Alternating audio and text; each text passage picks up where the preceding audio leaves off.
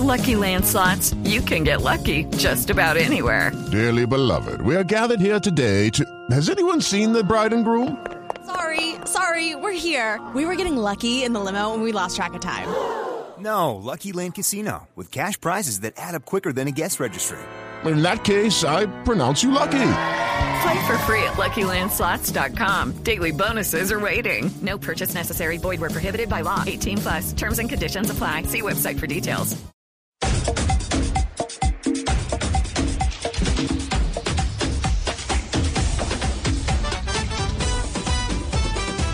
Son las 2 de la tarde, 2, 1 minuto. Blog Deportivo es el único show deportivo de la radio. En el marco de la jornada eliminatoria, vivimos la fecha 10 del fútbol profesional colombiano que transmitimos aquí en Blue Radio y BlueRadio.com. Don Javi, hola, ¿qué tal? Una feliz tarde arrancando semana. Y aquí estamos eh, también conectados con el seleccionado colombiano de fútbol. Por supuesto que tendremos todo el eco de la jornada número 10 del campeonato colombiano, la jornada de clásicos que estuvo gobernada por los eh, rojos. Fue el color de preferencia, ganó el rojo de Cali, ganó el rojo de Medellín, ganó el rojo de la ciudad de Bogotá y ganó el rojo de la costa, el que más rojo tiene que es eh, el Junior de Barranquilla. Pero eh, nos vamos inmediatamente a Santiago de Chile. Ya está Cristian Marín con nosotros para que nos cuente eh, brevemente, Cristian, cuál es el plan en las próximas horas a qué se somete el seleccionado colombiano de fútbol. Hola, Cristian. Hola Javier, ¿qué tal? Cordial saludo para usted, para todos los compañeros de Blog Deportivo. Bueno, Colombia hace algunos minutos regresó del entrenamiento, entrenamiento que, que, tuvo que ser movido porque no se pudo ejecutar en el complejo deportivo de la cancha de Colo Colo.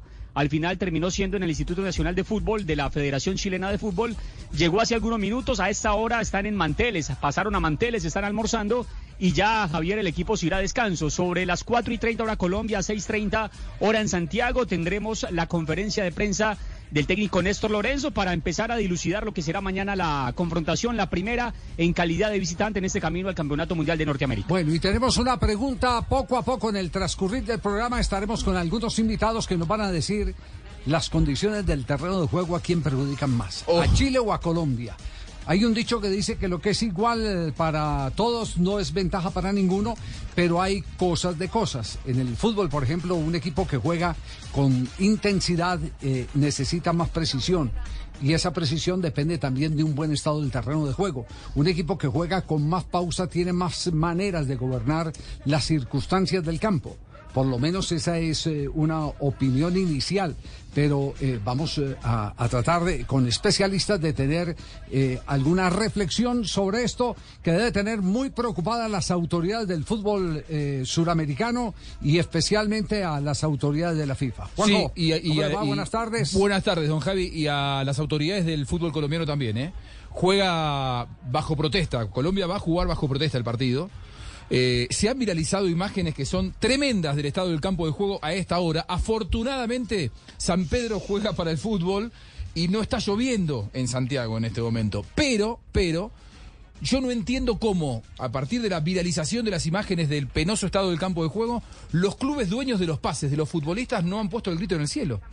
Porque poner a un jugador de élite, como puede ser, por ejemplo, Luis Díaz, valuado en más de 100 millones de euros, a jugar en ese pisadero, es un riesgo enorme para el físico de los jugadores. No está en condiciones de recibir el partido el Estadio Monumental. Sí, no está en eh, condiciones. eh, pero el, el estadio monumental es, es el estadio principal. Había otro estadio alterno porque las federaciones tienen oportunidad de elegir dos, dos estadios. Sí.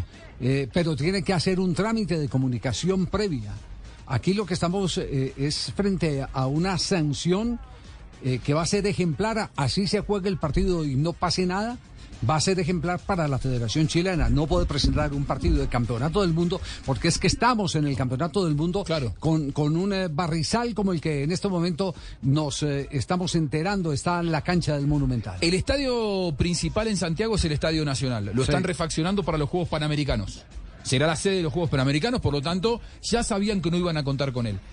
Hay otros dos estadios que son el Monumental, donde se va a jugar, que ya dijimos está muy mal el campo de juego. Que es el que está registrado, el Eh, estadio de Colo Colo. Es el estadio de Colo Colo. Y el otro es el estadio San Carlos de Apoquindo de la Universidad Católica. Ese estadio en este momento está en obra. Lo tiraron abajo, literalmente, y lo están haciendo de nuevo. Es por eso que no le quedaban sedes dentro de Santiago, no tenían sedes alternativas.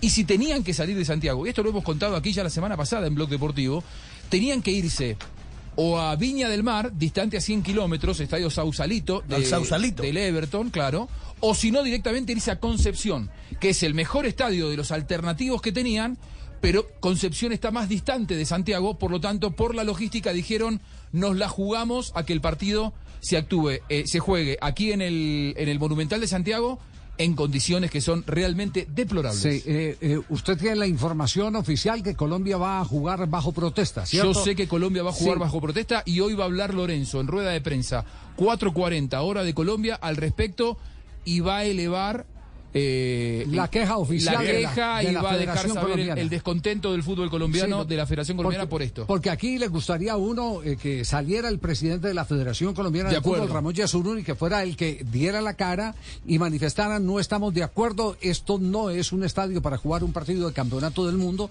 eh, y no dejar en las manos del director técnico, ni siquiera el sugerente deportivo. Eh, el reclamo que debe ser enfático, debe ser enérgico, debe ser público para que eh, no solo llegue a los estamentos del fútbol, sino que llegue a todos los rincones que están eh, en este momento fijando su mirada en la eliminatoria del Mundial. Y sabe, si se lesiona un jugador, Dios quiera que no, pero en esas condiciones puede pasar cualquier cosa, el responsable, y si se lesiona un jugador colombiano, ¿a quién le va a protestar el Liverpool? A la Federación Colombiana. O sea, aquí hay una cuestión también de responsabilidades. Por eso la Federación Colombiana va a jugar bajo protesta el partido, porque ha pasado más de una vez. Este, este, el, el césped, por parte se lo ve verde, porque son panes de pasto que se han colocado sobre el barrial en el que se ha Esos transformado. son los remiendos. Claro, los entonces remiendos. le Sí. están pasando rodillos constantemente para que esté Sí. lo más apisonado posible. El tema es que una cosa es verlo así ópticamente en una foto, como si fuera un cumpleaños, y otra cosa es cuando 22 jugadores empiezan a transitar sobre ese césped. Y si llueve lo con mucha más razón, si llueve con mucha más razón. Se va a empezar pero a levantar. Pero más adelante vamos, a, vamos adelante vamos a tener la, la pregunta eh, con nuestros invitados, nuestros invitados, ¿a quién perjudica más? Eh, qui- quiero que, que Castel haga un abrebocas eh, breve sobre a quién perjudica más, a la selección colombiana o a la selección chilena. generalmente eh, perjudica más a los jugadores más técnicos, con más habilidad, que les gusta tener la pelota, manejarla bien. A los de más fuerza, de más empuje, más potencia, posiblemente se sienten más cómodos ahí. En este caso, para resumir, yo creo que perjudica más a la selección Colombia. Sí, yo que creo que eh, Sí, por claro. el Estoy de esti- acuerdo. yo que yo que creo que por el estilo de juego de Chile eh, no hay una gran diferencia, porque Chile es un equipo que tiene el vértigo como aliado a la riqueza técnica de sus jugadores. Y para jugar a la velocidad que juega Chile, un terreno de juego eh, es eh, eh, realmente difícil que le pueda brindar, que a esa velocidad pueda tener la precisión que Chile intenta imponer en cada uno de los partidos. Sí, lo que pasa es que, eh, eh, a ver, la buena Yo, Chile yo sí- lo que yo lo que creo es que antes al contrario el jugador La- técnico tiene alguna defensa porque te puede meter una pausa, te puede amarrar la pelota, eh, te la puede arriesgar menos. Sí, acelerar acá va a ser Sí. imposible y si Chile quiere acelerar Bueno, no va a pero poder son hacerlo. opiniones, son opiniones y vamos a, a tenerlas en el transcurso además, del Javier, programa, ¿no? Sí. que si hay un hombre que, que conduce en velocidad es Alexis Sánchez, ¿no? Y desde ¿Va a acá ya le están Sánchez? diciendo que va a jugar mañana, que mañana va a ser inicialista y va a estar acompañado Sí. de Arturo Vidal. Entonces, son jugadores que se prestan también para unos buenos terrenos, entendiendo la velocidad y la claridad que tienen. Bueno, pero en Colombia también. No, Arturo Como. Lucho Díaz. Ramos para el gol. No, yo, di- yo digo que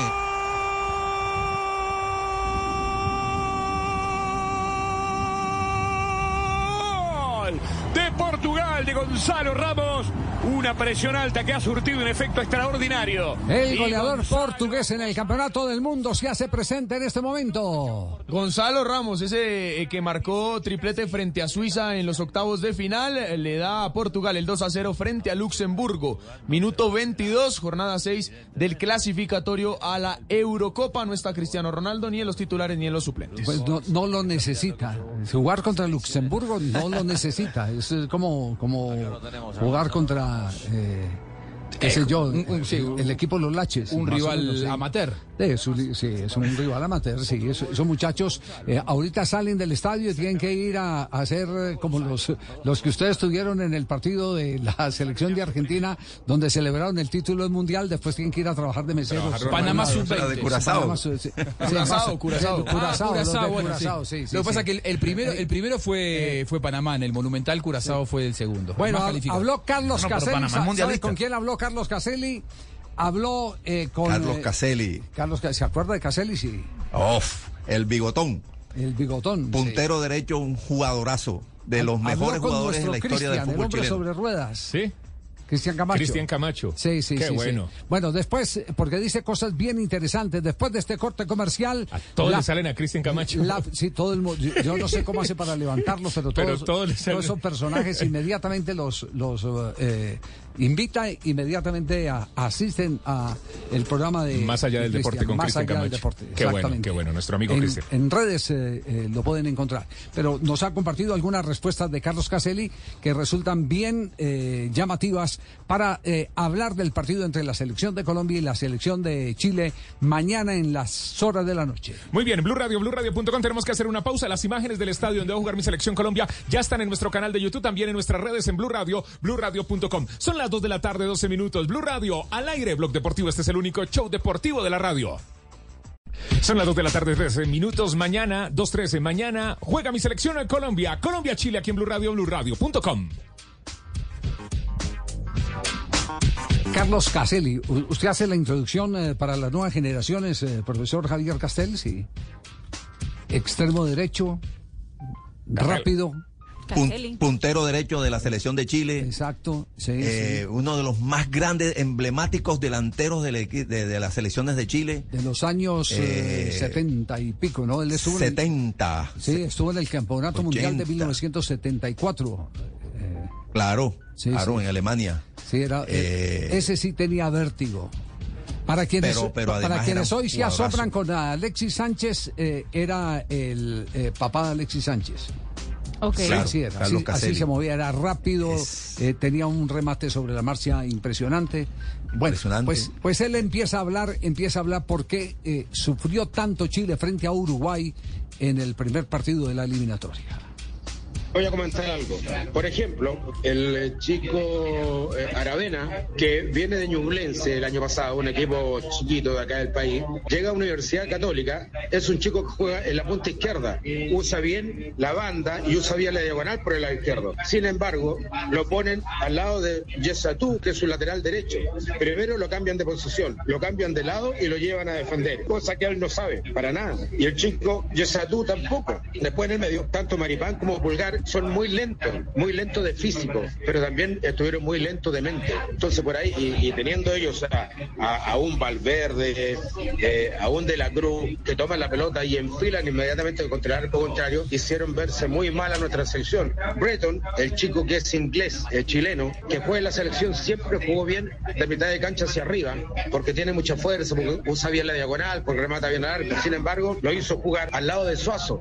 O sea, jugamos con dos laterales izquierdos. Entonces, cuando hay, hay un chico que juega en, el América de Cali, no, en el América de México, de apellido Valdés, dice jugó muy mal. Pero el chico Valdés, cuando juega en México, tiene dos hombres en punta que son los referentes para poder jugar. Acá en Chile él tomaba la pelota, se daba vuelta, giraba y no tenía nadie adelante porque estaban todos metidos de- de- detrás de él y no tenía con qué jugar. Entonces, esos son todos errores técnicos, tácticos que vienen desde el técnico. Bueno, pero además eh, tiene opinión sobre Colombia porque tuvo la oportunidad de ver el partido entre la selección de Colombia y la selección de Venezuela. Venezuela.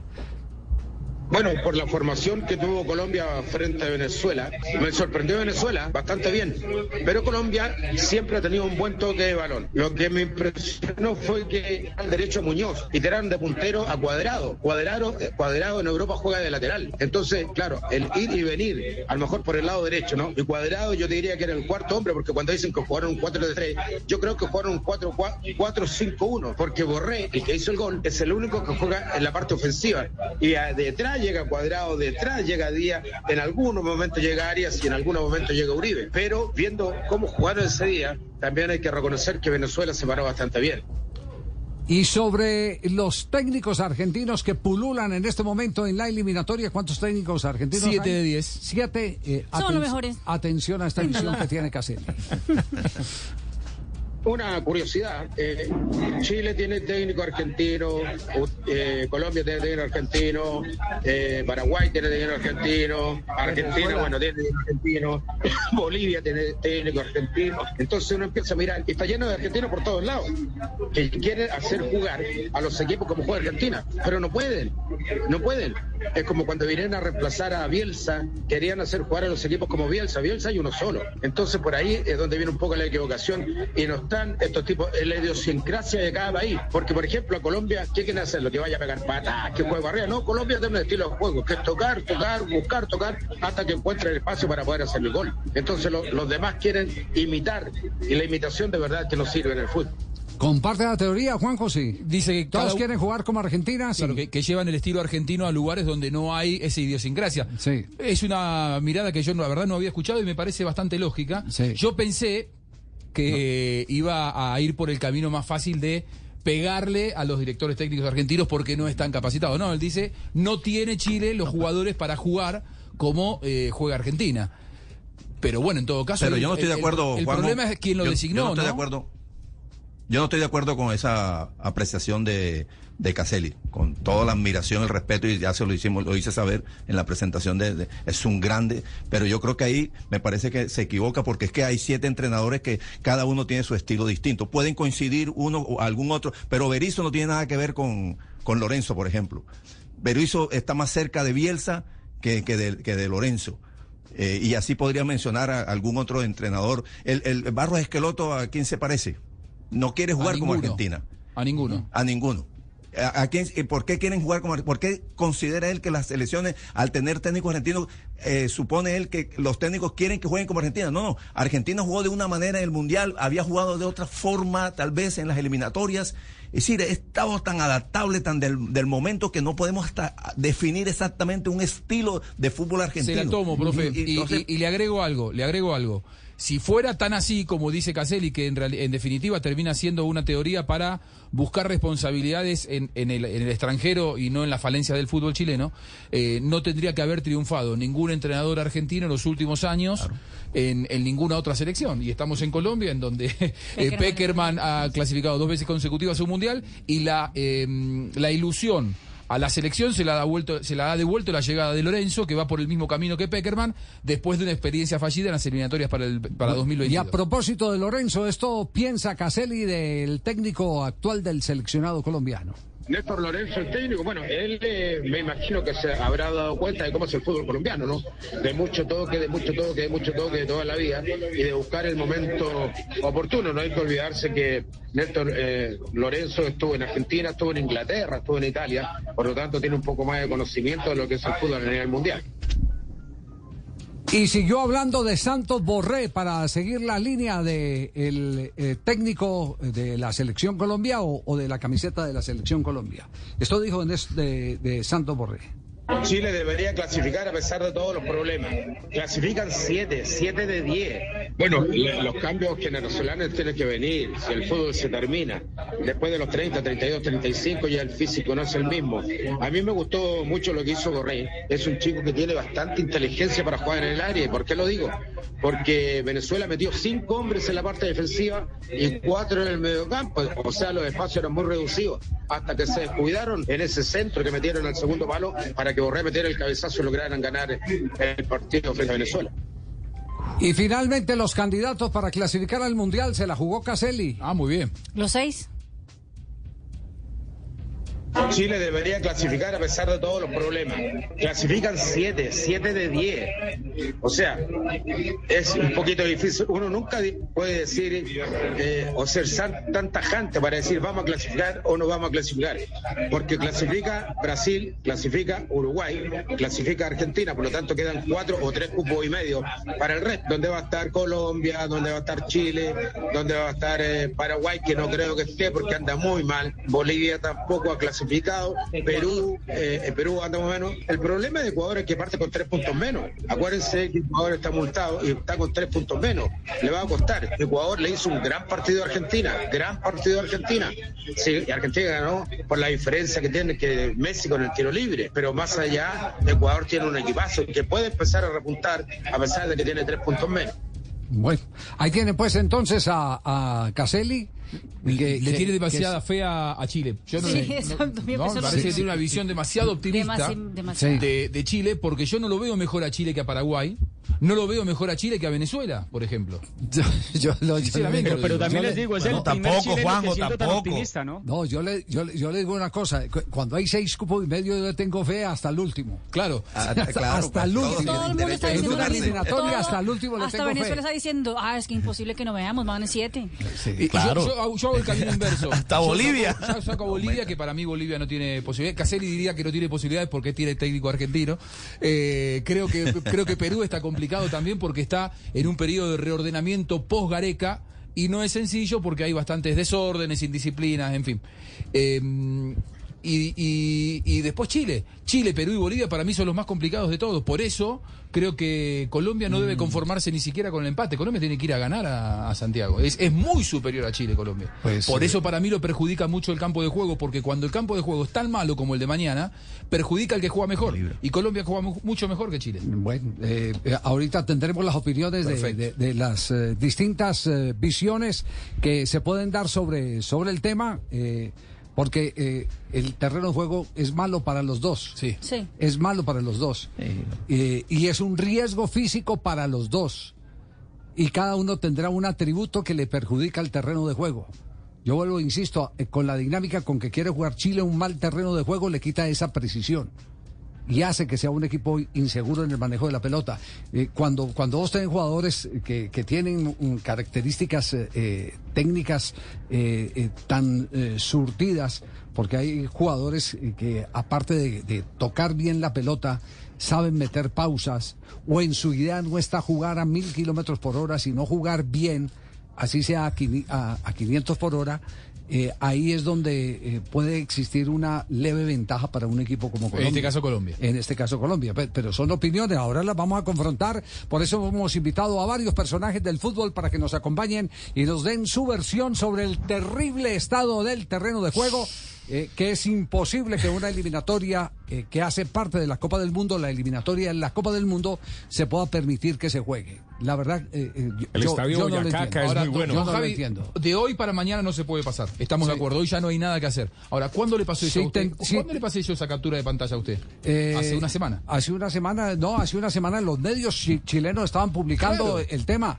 A buscar estadio, vi- vi- leí un titular de un periódico chileno. Que Viña del Mar o Concepción. Sí. Y estamos todavía en estadio. Santiago porque hubo una decisión, Sí. hubo alguien con poco criterio que decidió que el partido igual se juegue No, en no, Santiago. no, lo primero hay que establecer es qué estadios estaban inscritos, porque usted no puede a la- de buenas a primera decir, eh, voy a jugar hoy en este sí. estadio. No, tiene dos estadios que están preestablecidos y que están registrados. A mí me dijeron que FIFA. hay otro estadio en Santiago, bueno, de hecho lo conocemos, Santa Laura, la Casa de Sí. Unión Española, pero que está, me dijeron que el, el- el donde se va a jugar no, mañana estadios hay, es mucho mejor. No, no, estadios hay. Es que la discusión no es si Sí, hay no, ¿cuál estadios. está habilitado? Estadios hay. Es Sino que, que estadios- cumplan con las- ¿Qué estadios estaban las registrados? Exigencias. Inscritos, ¿Qué registrados. estadios estaban inscritos? Con, la, eh, con las exigencias pueden cumplir todos. Lo averiguo. Hasta los de 12 mil espectadores. Inscritos ya hace mucho inscritos, tiempo es ya. inscritos. Voy a averiguar eso. Es, ese tema es qué estadios tenía inscritos la Federación eh, Chilena de Fútbol. Porque, porque ahí es donde, de, de- de donde no se puede salir. Ese es un beneficio que, por ejemplo, tiene Brasil. Brasil jugó en Belén, pe- pero porque tenía inscrito a Belén. Hace más de dos meses. Debe ser la que y más tiene, tiene y tiene más sedes inscritas. Debe ser la que más inscritas Brasil tiene. Es, es la que más sedes inscribe. Esa es una realidad. Imagino que yo tengo entendido, don Javi, que- que- tener, porque al no estar habilitado ni el Nacional ni San Carlos de Apoquindo tenían que tener algún otro fuera de la ciudad, Sí. imagino. Me permite, el profe Julio Comesaña está con nosotros. Profe, ¿cómo le va? Buenas tardes. Buenas tardes, Javier, para usted y para los compañeros ahí, los oyentes. Muy bien. Le llevaba un café de Fredonia y no se dejó ver en Barranquilla usted, hombre. ¿ah? Me escondo. No seas esquivo. Julio, una mala cancha, ¿a quién perjudica más en su criterio? Usted que ha sido eh, te- técnico tan recorrido, técnico además de, de selección eh, Colombia, de clubes profesionales.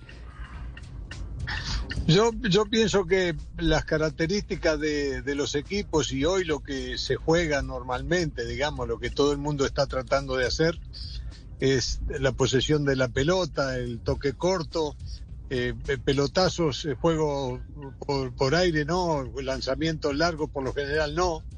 Este, y Chile, la característica de Chile toda la vida ha sido pelota contra el piso, tocar, triangular, siempre han jugado desde las épocas que yo era un niño, imagínese si hará años.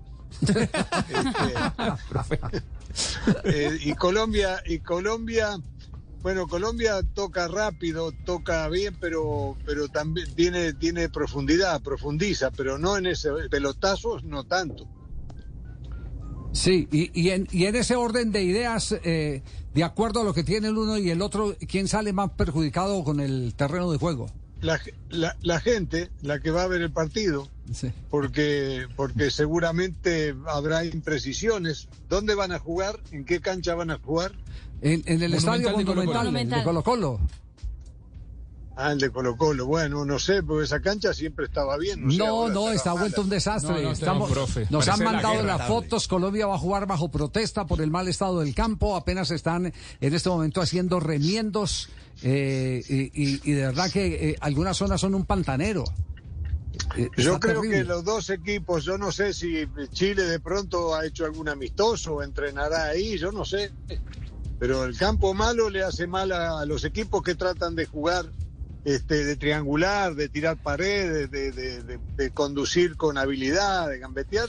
Eh, la, la cancha mala es decir, le hace daño a los dos, ¿no? Yo pienso que Chile, Chile le va a hacer más daño quizá porque va a tener que trabajar mucho ofensivamente.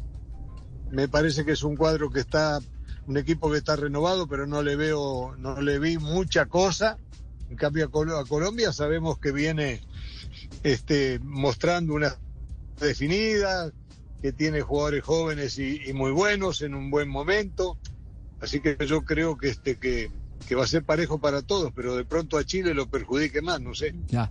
Profe, le agradecemos mucho este, este concepto eh, y déjese ver eh, en el partido frente a Uruguay.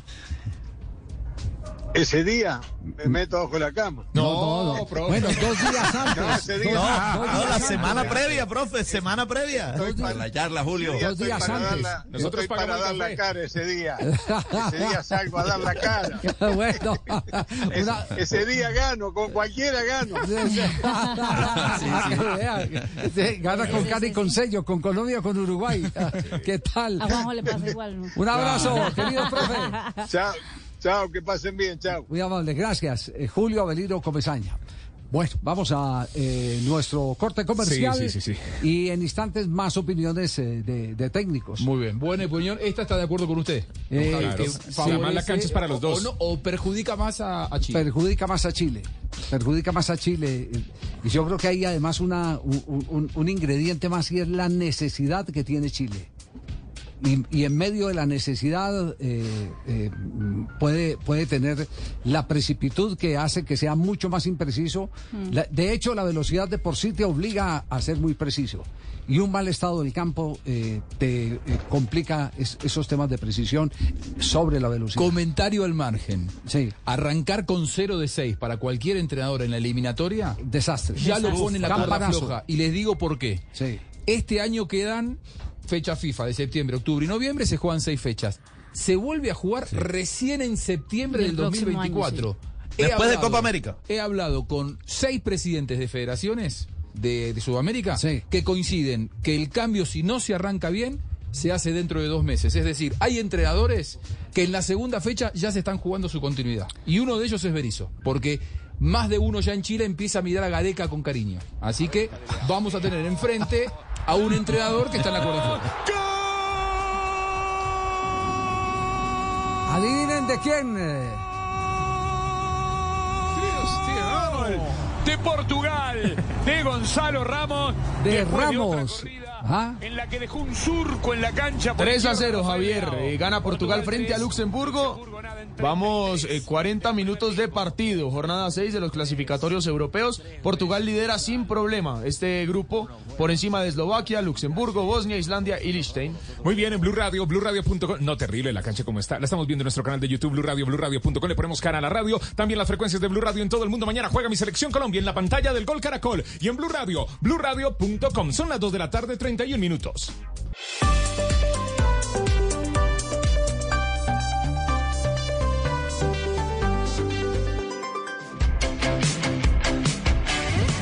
Son las 2 de la tarde, 33 minutos. Blog Deportivo es el único show deportivo de la radio. Arrancando semana, lunes 2.33.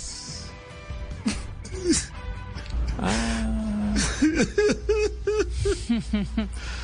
no. Mr. Paulo, Mr. Paulo, Mr. Paulo. ¿Qué pasó a Amaral, Lola?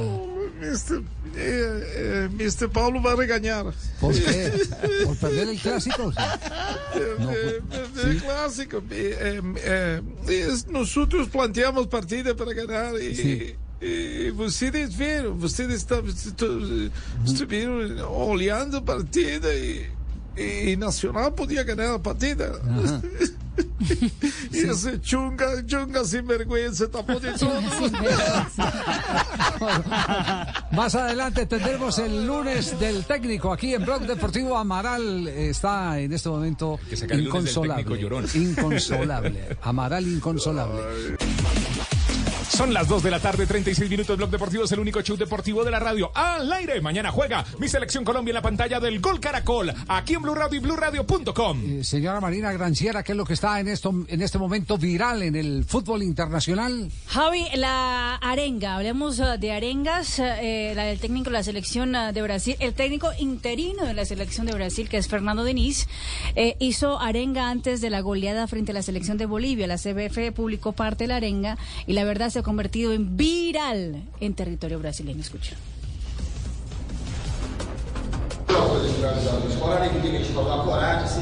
Hay que jugar con coraje, con agresividad de, de comienzo a final. No dejen que respiren. Cuando ellos lleguen, lleguen con sed. Y ellos van a decir, ay, no, no puede ser. Hay que tener espíritu, coraje. Ustedes son héroes de mucha gente. Tienen que encarar eso, saberlo. Y sabiendo de eso, ustedes saben que son invencibles. Y después habla Casemiro, ¿no? Después habla Casemiro, exactamente. Pero Sí. la de Casemiro no la dejan ver mucho, pero Sí. esa, la de Fernando Denis, se termina convirtiendo en viral. Hoy Hasta hay memes. sí, Ustedes sí. son héroes de mucha gente. Me parece muy bueno. Sí, no, no, no, pero, pero digamos que es una práctica común en los, eh, en los camerinos. Eh, ejemplos que han dado, por ejemplo, eh, de, eh, la de Ser Roberto, el brasileño, Sí, el predicador, uf, fue Fantástico. maravillosa. Al- algún día aquí en este programa pasamos eh, una secuencia De arengas. eh, de arengas. Las mejores arengas Las mejores arengas. Estaba la de eh, nadie más ni nadie menos que Juan Sebastián Verón. Muy buena la de la bruja, es verdad. La, la de la bruja Verón, la de Mario Alberto Yepes eh, con la selección Colombia antes del partido frente a España, un partido amistoso que se perdió lamentablemente 1-0 y que en el último minuto Colombia tuvo una oportunidad de gol solo mano a mano, Pablito Armero contra el arquero y la, y, Sí. y la botó, la desperdició. Eh, Se viralizó en Argentina este fin de semana, se Sí. jugó la Intercontinental Sub-20 entre Boca y Ajax. Y también se viralizó la arenga del capitán de la Sub-20 de Boca, muy emotivo. Yo quiero igual solidarizarme con el profe Castel. Tan amante del fútbol brasileño, purista del fútbol Sí. brasileño, que parece Sí. que son los únicos que juegan bien al fútbol en el mundo, porque aquí escuchamos al entrenador de la selección de Brasil pidiendo huevos. ¿eh? No pidiendo gambetas, por favor, muéstrenmelo ahí al, al profe Castel. A ver, Sí, sí. quiere arreglar el que poncha Porque, la. A ver, el profe Porque Castel. ya ese no es el momento, ya, se- ya ese no es el momento de la motivación Ah, futbolística. siempre hay una explicación. El- los Bien, minutos, bien. los minutos, no, pero porque siempre, Siempre hay una hasta, yo lo hice. Hasta yo lo hice, imagínese que, que- que no soy Ya nadie. mucho decir. Mi Eh, claro, este, con usted. Previo, previo al partido, lo que se trata de estimular, de interpelar, no es el físico del jugador, sino la mente. Usted, usted y lo la que mente se decir es que a interpela a le través de... falta vestuario. lo que le sobra a usted. Eso es lo que Algo quiere así, don Javi, usted dio en el clavo. Sí, Sí, sí. sí. Eso es lo que quiere decir, sí. Claro. profe. Ya, ya hay en, dos no minutos, tres no minutos que dura esa... Yo no me lo imagino al entrenador del Brasil del 70 pidiendo huevos. ¿Qué quiere que le diga, profe Castel? Evidentemente, algo ha cambiado en pero no- no 53 años de fútbol. No, pero no, no, no, no, no reduzca, no reduzca el mensaje que llega al espíritu, a la mente, a través de los testículos. Porque no, no. Yo, yo lo que escuché es este, eso, ¿eh? Lo que escuché fue eh, un, un mensaje testicular. No, no, no, no, no, no, no menciona nada de eso. Como usted además, eh, además lo- lo- lo- los testículos del futbolista cuando va a jugar no están ahí donde, donde todos los tenemos. Está en el corazón y en la mente. El, el de verdad. Bien. Eh, No tiene nada que ver lo otro. Eh, eh, como eh, los el mensaje los previo. en la garganta. Claro, también. pero lo- lo- lo- el mensaje previo, el mensaje motivacional previo ya a la competencia, ya porque sí, van a salir del, del camerino, ya no se dice, no, vamos a hacer un 4-4-2, vamos a hacer paredes en la mitad de la cancha. No, no, ya eso se hizo y se entrenó. Ahí ahora hay un mensaje subliminal, más subliminal, más para la psiquis del menos- jugador. menos para mal que el rival- para- menos Yo- mal yo que el rival era Bueno. est- estoy es asustado porque esa pipa de la paz que fumaron eh, la semana pasada en Barranquilla ya Ah, ya se, se- se- se cambian de sede inmediatamente se altera. Qué cosa por Dios. Eh, hay en este momento noticia de último mo- momento en Atención. eh, Santiago de Chile. ¿De qué se trata, eh, Cristian? Bueno, Javier, hemos podido conocer que durante la mañana una delegación de Colombia estuvo en el Estadio Monumental. Allí se mostró el inconformismo. Eh, allí tocaron la cancha, estaba completamente emposada, había mucha agua. Después del entrenamiento, que finalizó sobre las 2 y 30 hora local acá en Santiago, esa misma delegación volvió al Monumental. ¿Cuál fue la intención de esa delegación colombiana?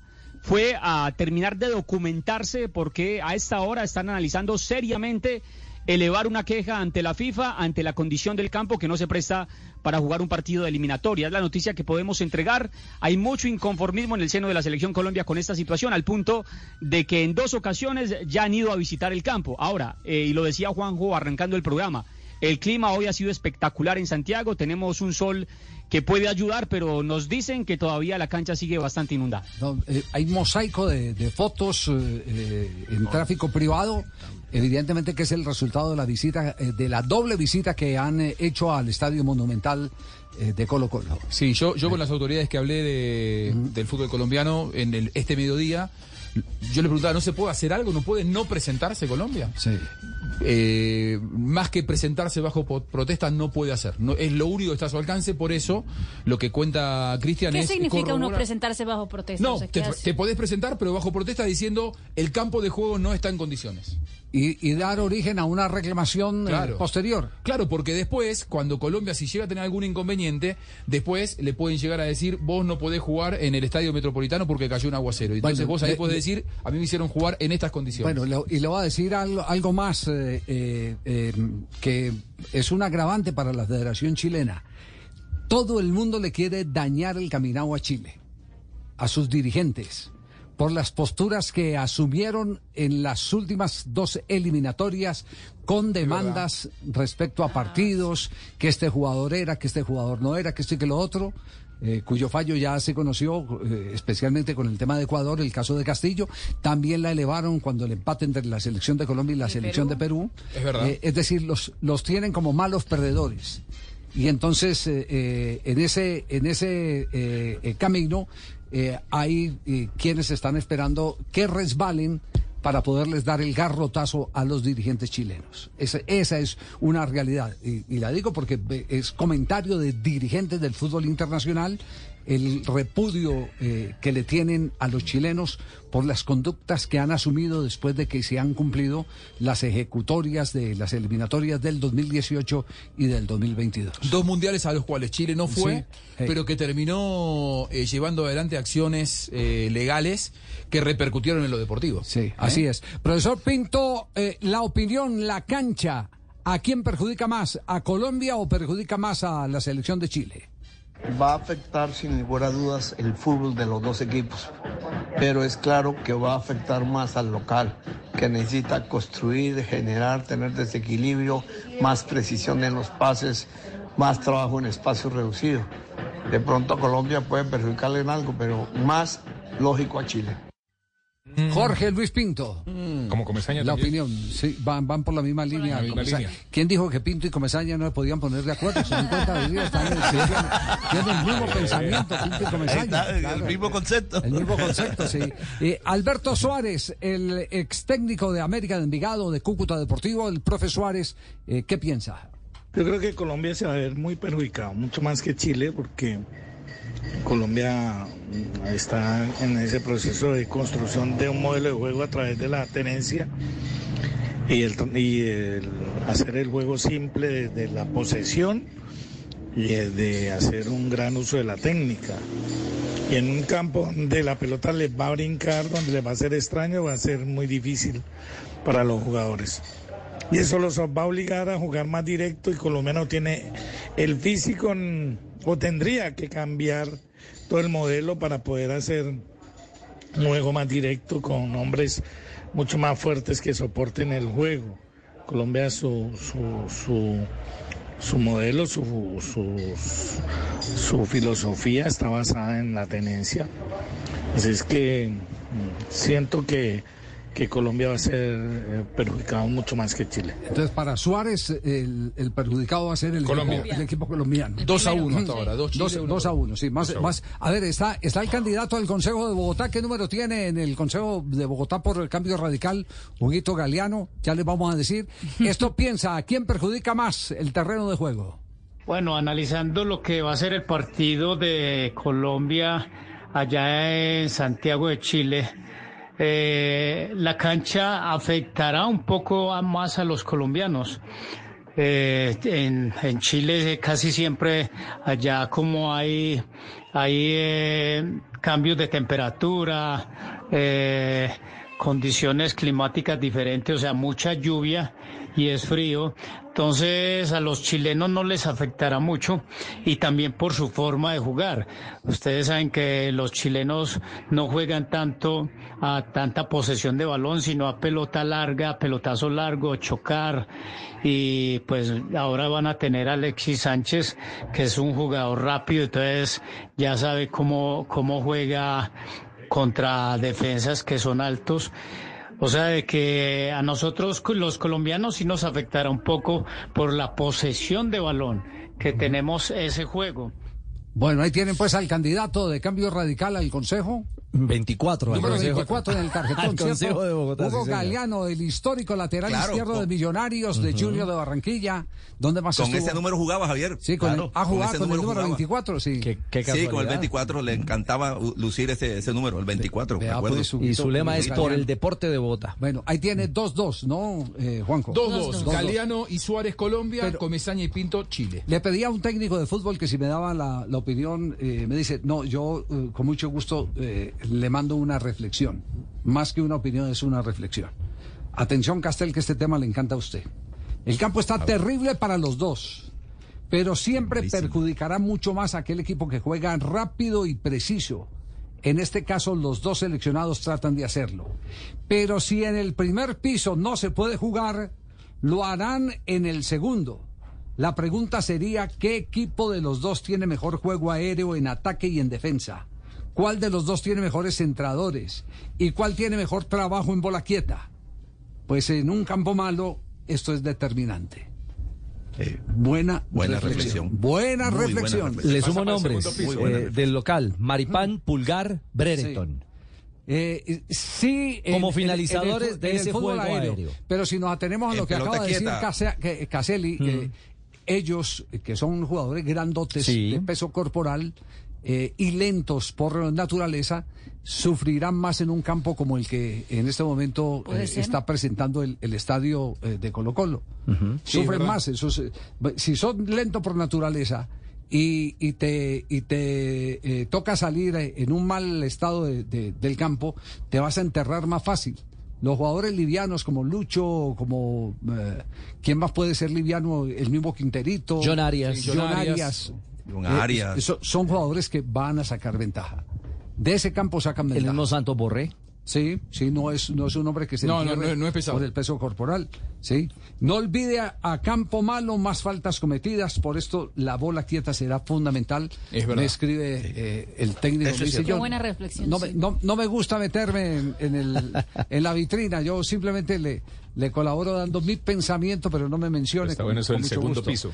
El segundo piso. El es decir, segundo piso del por el fútbol. primero que se hace, eh, y, eh, es imposible el que pueda ser fluido por el primero. Y qué interesante Pero la reflexión porque va más allá del pitazo inicial, es decir, ya va un poco en la escena misma de lo que se puede dar indiscutiblemente en el entorno de un Claro. partido con un campo tan complejo Es como verdad. el que el- tendremos mañana en el Monumental. Las 2 de la tarde, 52 minutos. Blog Deportivo es el único show deportivo de la radio. Mañana, en la pantalla del Gol Caracol, al estilo del Gol Caracol, mi selección a Colombia. Colombia-Chile. ¿Qué es lo último que hay en este momento en Santiago, Cristian? Javier, estamos atentos al seleccionado nacional. Ya han terminado de almorzar, están descansando y ya simplemente para reseñar la conferencia de prensa sobre las 6 y 30. Estamos acá pendientes, Javier, en la concentración de Colombia, que llegue la delegación que está en el Estadio Monumental o que pasó por el Estadio Monumental, a ver si de pronto nos regalan alguna declaración y nos cuentan verdaderamente cuáles son las pretensiones y cuál podría ser la queja que se levante y se eleve en las próximas horas ante la FIFA. Ya, eh, el que sí estuvo en rueda de prensa fue Berizzo, ¿no? El técnico de Chile. Sí, a esta hora la selección chilena está realizando la última unidad de entrenamientos. Javier Berizzo esta mañana ofreció la conferencia de prensa, pero Chile a esta hora está ejecutando su, su última sesión.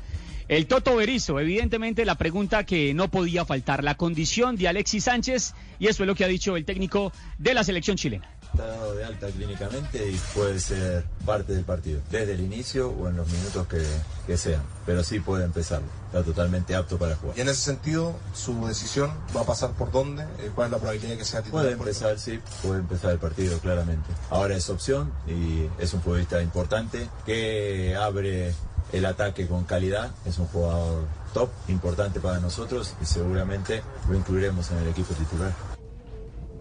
También el Toto Berizzo está analizando algunas variantes, alternativas, entendiendo que el equipo no lo pudo encontrar en Montevideo. Por eso el técnico no eh, renuncia a tener algún cambio de módulo para recibir a la selección Colombia en este primer partido de local en la eliminatoria para el equipo austral. Las dos cosas, hay ajustes que realizar en el equipo en algún puesto claro y la idea de juego prevalecerá en ataques y el otro día podremos eh, apuntar algo, es que nuestra elaboración del juego, nuestra supuesta elaboración del juego con, con cuatro volantes en la mitad de la cancha nos iba a dar volumen de juego, no fue así, las pérdidas, no fue así, perdón, las pérdidas nos ocasionaron situaciones en contra, no pudimos adueñarnos, si bien el esquema nos permitió presionar y que nuestro rival no juegue, eh, no, no elaboramos el juego con, con, con pericia o con, con exactitud y a cada pérdida que tuvimos en la mitad del campo nos castigaron con transiciones rápidas hacia nuestro arco. Ahora es apuntar el medio del campo donde la pelota tiene que jugarse con seguridad, puede haber otros nombres, sí, así que contestando a su pregunta, tiene que ver con el tipo de partido nuevo contra un rival diferente obviamente, pero también ajustando algunas cosas que nos pasaron en el partido de Uruguay. El ambiente eh, de la selección chilena es muy tenso, se puede percibir en la frustración y en la preocupación de los futbolistas, pero hay algo completamente claro, la supervivencia del trabajo de Berizzo dependerá de mañana, por eso eh, el técnico eh, se ve obligado a ganarle a la selección Colombia en el Monumental.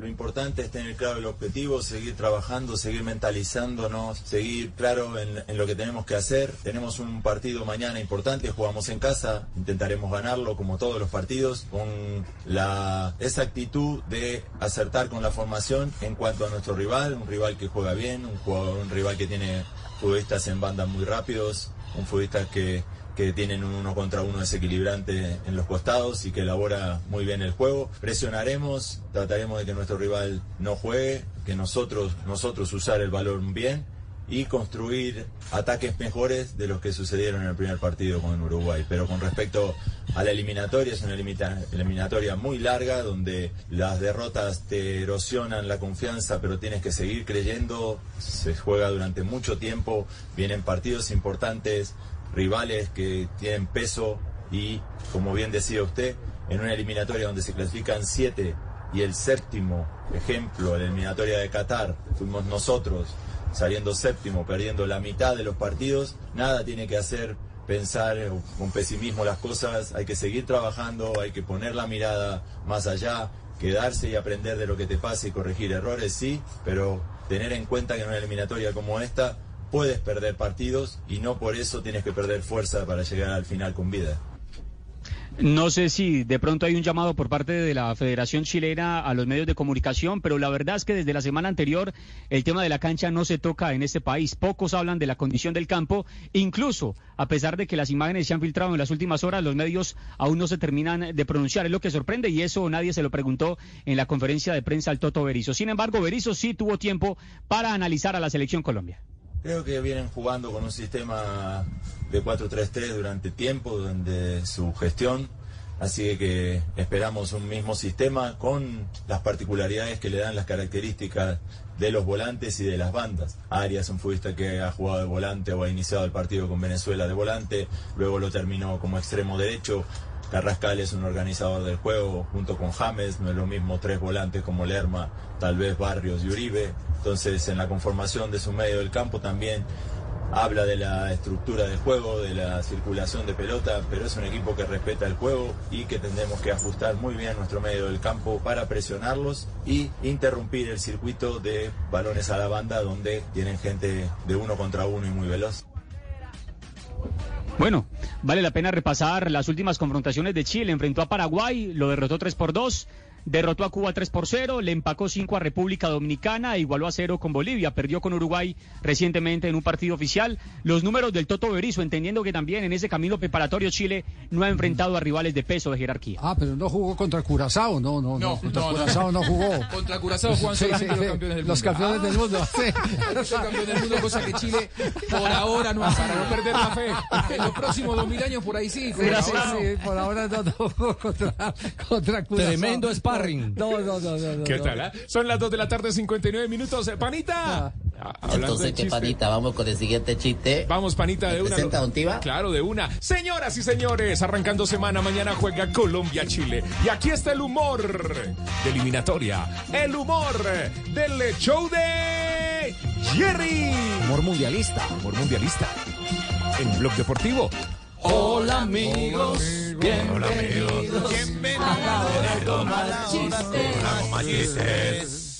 ¿Cómo le parece que se encuentran dos amigos? Y le dice uno al otro, ¿y por qué viene con esa cara de tristeza?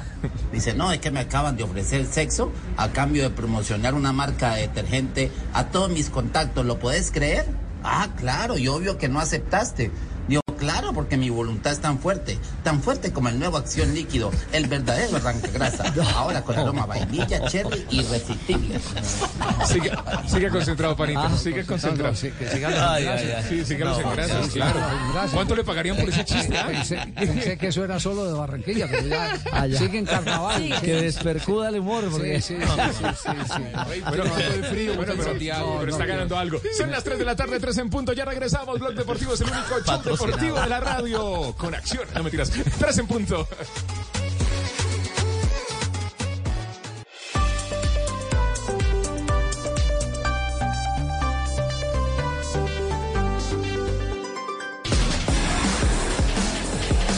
Son las 3 de la tarde, dos minutos. Blog Deportivo es el único show deportivo de la radio. Mañana juega mi selección Colombia. Colombia-Chile en la pantalla del Gol Caracol. Aquí en Blue Radio, BlueRadio.com.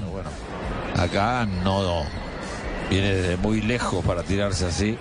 Periodo complementario, sigue ganando el seleccionado de Portugal sin Cristiano Ronaldo. Sí, señor. 4 por 0 gana. Inició hace 10 minutos eh, el segundo periodo. Le ganan a Luxemburgo. Doblete de Gonzalo Ramos y doblete de Gonzalo Ignacio, el joven jugador del Sporting de Lisboa. También hasta ahora gana Eslovaquia, el equipo que va de segundo en ese grupo J. Vence 3 a 0 a Liechtenstein. Y eh, Islandia y Bosnia-Herzegovina empatan 0 por 0 en ese grupo. A primera hora, Croacia venció 1 por 0 a Armenia. Ah, bueno, Bruno.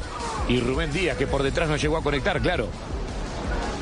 54 minutos de juego y todavía falta como 5 goles más. Ah, no, está calientito el Sí, sí, quinto. está Eso sí, goles póngale la firma. En este, en este Portugal es local. En la ida, en la primera ronda, ganó 6-0 de visitante Portugal frente a Luxemburgo. Bueno, le digo que faltan más. La media no ha llegado todavía. Mari, Mari, frente a la reflexión del, del, eh, técnico con el que tuvimos la oportunidad de conversar, eh, que habla de, de- porque me acaba de mandar también otro, otro tema que, que me parece interesante, que es un tema para advertir antes del partido, ya lo, lo voy a compartir. Eh, habla eh, que si en el primer piso no se puede, lo harán lo- en el segundo. La pregunta es, eh, sería qué equipo de los dos tiene mejor juego aéreo en ataque y en defensa. ¿Cuál de los dos tiene mejores centradores? ¿Y cuál tiene mejor trabajo de bola quieta? Eh, se ha hecho la tarea para, para hacer una reflexión de cómo nos fue en la eliminatoria pasada. Trabajo en pelota quieta, ver, Javi. trabajo de pelota quieta, a ver. Chile y Colombia, curiosamente, tienen eh, fueron los equipos que más faltas hicieron en la eliminatoria anterior. 16 faltas en promedio por partido. Epa, mucho. Solo se hicieron seis goles en el eliminatorio anterior en Sudamérica de eh, balón eh, quieto, de, de, De pelota quieta. de pelota De pelota quieta, quieta. exactamente. ¿En- ¿Entre ellos dos o en toda la eliminatoria? No, en toda la eliminatoria. Qué poco. Venezuela, Uruguay hizo dos, Ecuador hizo uno y Perú hizo uno y la selección de Chile con Alexis Sánchez Hizo uno, hizo uno. sí. Colombia no Colombia hizo, ninguno. no hizo ningún gol de pelota quieta. Es que hizo La poco gol. Colombia. Sí, también. Gracias, siete sin hacer. Ya, calmado. Tengamos en cuenta Sí. que Colombia hizo goles hasta la fecha 11. Sí, sí, sí. ¿Es verdad? Sí, no, eh, eh, yo y, y- y no me voy a meter en el tema para no para no herir susceptibilidades eh, de Fabio y de, y de Castel, pero eh, lo que sí tienen eh, que reconocer nuestros compañeros de Barranquilla es que por lo menos ese embrujo ya se lo quitó eh, Santos Borré de la falta de gol en la ciudad de Barranquilla. Sí. Eh, no solo lo hace Santos Borré, sino que lo hace también el Junior. Sí, sí, sí. El Junior, ya eso que la pelota ya se negaba a entrar, no, ya, Ya está cambió la entrando. luna. Ya está entrando. Ya está entró entrando. todo. Bueno, llegó el quinto de Portugal. Salió con un cambio sensacional. Pica Diogo Jota para el gol. ¡Gol!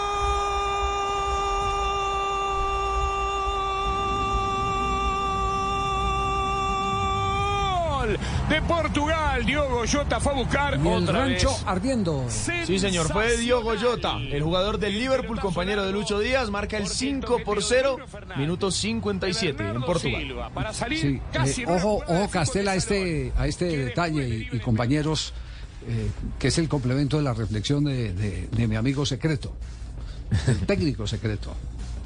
Eh, me dice, eh, tengan en cuenta algo. A campo eh, malo, posibles lesiones y más musculares. Toca ver, y esto hay que tenerlo bien en cuenta porque Cuadrado hoy entrenó bien, ¿cierto? Sí, entrenó. Ujú. Toca ver quién trae molestias en cada uno de los equipos. Y más aún cuando en la segunda jornada de eliminatorias vienen arrastrando cansancio y algunas contracturas. ¿Hasta dónde será prudente por parte de cada uno de los técnicos colocar a un jugador que no esté 100% arriesgando su integridad e inconvenientes con club donde juega cada uno? Que era más o menos la, la teoría que manejaba Juanjo Buscaglia. Eh, eso puede explicar también alguna variante eh, que, que se haga eh, y que no esté en el presupuesto. Pero si el campo está en malas condiciones y usted tiene un jugador tocado eh, con contractura muscular, pues tiene que revisar a ver si le da o no le da y, y no arriesgar a romperlo, ¿no? Sa- ¿Sabe que por, por los eh, jugadores top los clubes pagan seguros? Claro. Es decir, si un jugador se lesiona, tiene un seguro que responde por el lucro cesante que genera esa sesión. Ahora, cuando el jugador, hay, hay dos factores que inciden para que no el, el seguro no responda. Uno, si el jugador está lesionado. Por ejemplo, Di María, en el 2014, se perdió la final del Mundial porque Real Madrid, sabiendo que Argentina quería ponerlo en el terreno de juego sin tener el alta médica, le, se comunicó con Grondona al mediodía y le dijo, ¿cómo que van a poner a Di María si no tiene el alta? Me tiene que pagar usted el, el seguro que no me va a pagar, a pagar a mí si el jugador se lesiona. Es decir, 100 millones de euros le pedía en ese momento el Real Madrid. El otro factor, que no es el de la lesión, es el estado del campo de juego. Si vos ponés en un terreno que atenta contra la integridad física del futbolista, el seguro no te responde. Por eso digo que es un problema poner jugadores de elite mundial, como va a poner mañana Colombia, en un campo de juego como el que se va a jugar el partido. Pero, pero ese segundo punto me parece que ese es un tema circunstancial. Es decir, bajo esa óptica no podría jugar ninguno. no podría jugar nadie. Es que es una barbaridad que se juegue el partido ahí. Eh, Es decir, medir el, el dolorómetro eh, todavía, o sea, el médico, el- si, si está habilitado cuadrado, si hoy compitió y puede jugar, seguro que Juan Guillermo va a querer jugar. Claro. Digo, eh, No, pero, pero, Pero, eh, no, no, ya hoy en día es distinto, eh, hoy en día es distinto, ya hoy en día hay eh, varias maneras de medir eh, las condiciones físicas del jugador Claro. de fútbol. Antes sí era a puro dolorómetro. Era lo que lo, lo que no que no lo que quisiera el, el médico del equipo, sino lo que sintiera el jugador. jugador. Hoy en día ya hay maneras de, de- de medir, hay resonancias magnéticas. Ah, sí, eh, Javier. hay de, la- de la- todo, digamos, todo tec- eso. hay si tecnológica no médicamente. Pero Claro. no, lo, lo que quiero decir es que si está bajo esa lupa, en condición médica de competir, Cuadrado va a querer competir. O sea, si no hay una señal que indique o por sangre o por un examen de alta tecnología o una placa de algo que tiene una pequeña molestia y si se rompe, pues es decir, son circunstancias mismas ya del juego mismo y de un escenario que está en pésimas condiciones para cualquier No, protagonista. no, si usted tiene la información, no puede, te- no puede tener la irresponsabilidad de mandarlo No, eh, claro. si no está en No, no, condiciones. no, si está en condiciones, Ah, no, en condiciones, no, si en está en condiciones vayan todos al campo de batalla. Claro. estoy seguro que, En condiciones vayan todos al campo de batalla. Estoy claro. seguro que en este momento el, el cuerpo médico del Inter está en contacto con el cuerpo médico de la selección para Sí. saber cómo está cuadrado, porque también ahí difieren los criterios muchas veces. Y que le los manden fotos de la después de la fecha FIFA hay Claro. derby. Le viene Claro, el derby. Viene derby. Pero está interesante este, este tema. ¿Hay alguna información de último momento, Mari? Pues Javi, mira, la ANFP, eh, según el diario La Tercera de Chile, dice lo siguiente, que eh, todavía están revisando el tema de la posible cambio de cancha. Cambio de cancha. Cambio de cancha. ¿En serio? ¿A esta hora se informa eso? Sí. Lo está publicando. Un día eh, antes la del tercera, partido. La tercera de Chile, sí. La tercera de Chile. Eh, ¿Qué han dicho sus fuentes de la Conmebol sobre Eh, la persona que, sedes alternas? que yo le consulté sobre sedes alternas, si hay alguna otra sede alterna o si eso ya no corre más, eh, me clavó visto, como decimos habitualmente. Me leyó porque se le puso el. Ajá. el ¿Y te dejó en azulito? Sí. O sea, lo no ignoró, lo responde. ignoró. Lo dejó visto. No me responde. Lo Sí. ignoró. No me Ah, responde. Eh, Así que voy a estar expectante a ver si llega la respuesta. Eh, eh, ya atentos entonces, vamos a estar eh, chequeando eh, todos los medios, inclusive la página oficial de la eh, Asociación eh, Nacional del Fútbol de Chile, porque en cualquier momento puede haber noticias respecto al estadio.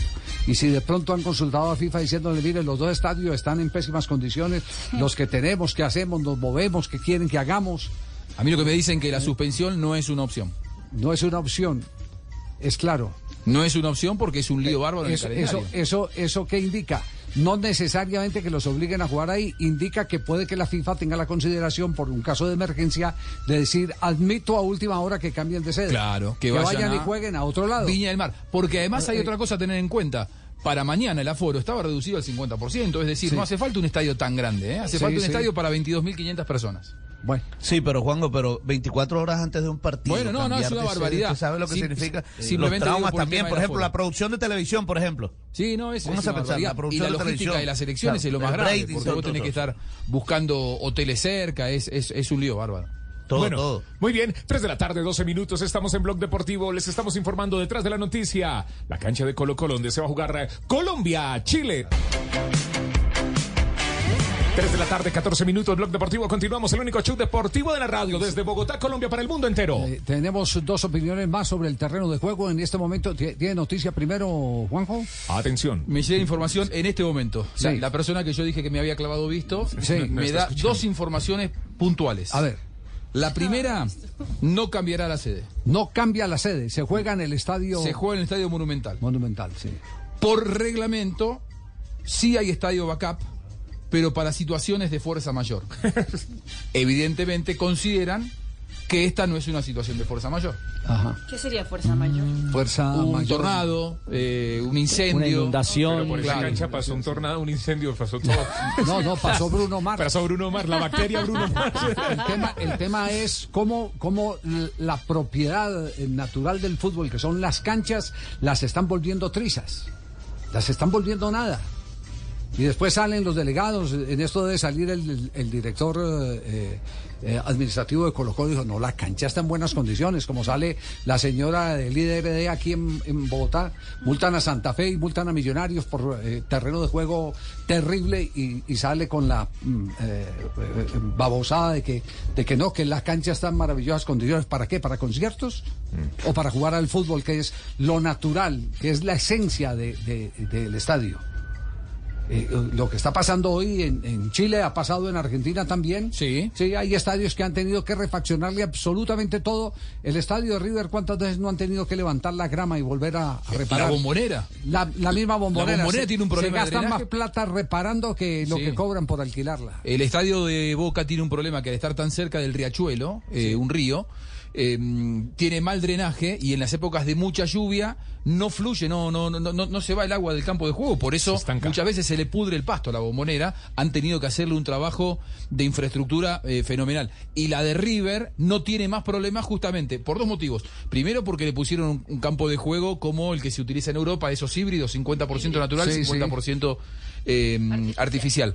Y el otro porque Gallardo, desde que llegó Gallardo, prohibieron los recitales. Gallardo dijo, si van a seguir poniendo recitales, eh, usen el estadio para que vengan a cantar grupos musicales, pero yo no soy, no voy a ser más el técnico de River. Entonces a partir de allí se cortaron los recitales en River y hoy River tiene un campo de juego europeo. Bueno. Bueno, eh, eh, tenemos invitado en Chile a esta hora. A propósito, para seguir actualizando el minuto a minuto de la realidad, la cancha monumental o el potrero monumental. Eso nos lo va a contar Paulo Flores, nuestro colega chileno eh, de, de Bola VIP. Hola, Paulo, bienvenido de nuevo a Blog Deportivo. ¿Cómo va? Hola muchachos, ¿cómo están? Saludos por allá. Eh, bueno, lo primero, contarles que a esta hora de la tarde acá, son las 17 con eh, 17 minutos, un sol esplendoroso. Hay 17 grados de temperatura después de tener eh, 12 horas de intensa lluvia. Se lo había comentado Juanjo el otro día también. Eh, llovió de una manera estrepitosa durante una hora aproximadamente. Cayeron 30 milímetros en Santiago y eso perjudicó aún más el estado del campo de juego del Estadio Monumental. Si ya era horrible después de eh, el recital de Bruno Mars la semana pasada, cómo quedó la cancha, yo les envío un par de fotografías eh, en el transcurso de los días.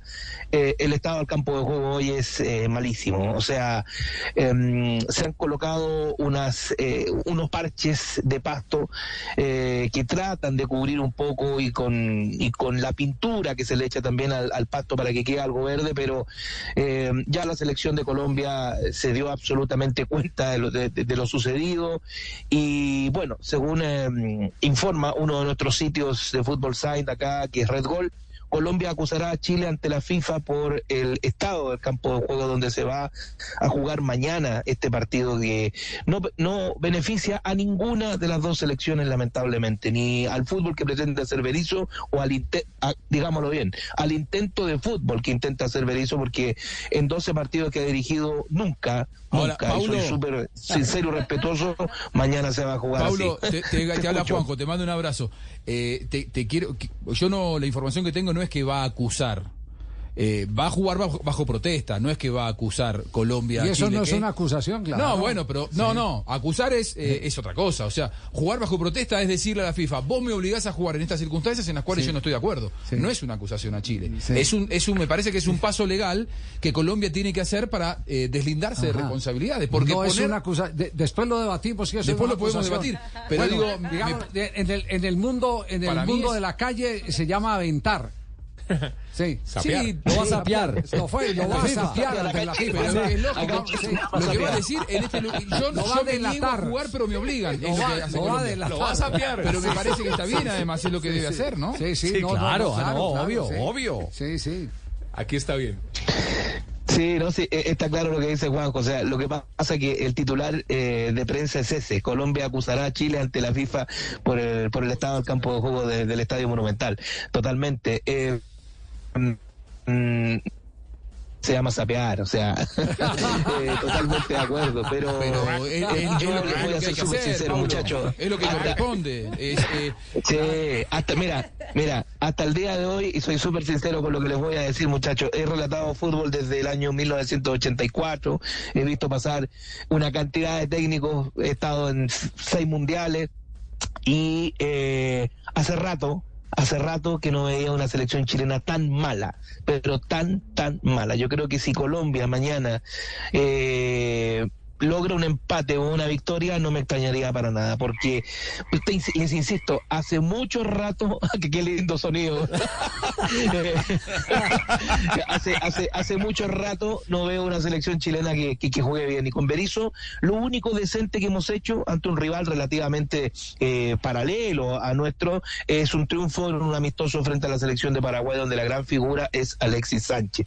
Pero el resto nada, nada, nada, porque no contamos. Tenemos esos partidos amistosos con Cuba y, y República Dominicana, eh, porque no existen, son rivales que no existen lamentablemente, pero lo de mañana es peligroso futbolísticamente tanto para Chile, tanto para Colombia, pueden haber lesiones en un campo de juego que además, mira, les leo el pronóstico del tiempo porque me acaba de llegar acá, eh, mañana se espera por la mañana 8 grados y luego por la tarde 17, con opción además de, de tener la posibilidad de lluvia, chubascos intermitentes por la tarde. Así es que Opa. para que vean eh, en definitiva lo que, lo que está pasando acá y además con la incertidumbre o no si se va a jugar eh, con Alexis Sánchez arriba en ofensiva, un Alexis Sánchez anémico, con problemas de glóbulos rojos, con problemas de fierro en, en su cuerpo. Así es que todo en contra de Berizzo. Y ya con el fuerte rumor de que Ricardo Gareca sería uno de los predilectos para reemplazarlo si mañana no logra conseguir una victoria. Pues Pablo, un abrazo, eh, alista el paraguas y éxitos. Gracias por el reporte y esperamos si se da el milagro. Claro que el milagro no se va a dar, la cancha va a estar muy complicada. Un abrazo, chao. Abrazo, se despide por acá Cao Zapiola. Abrazo, chao, chao.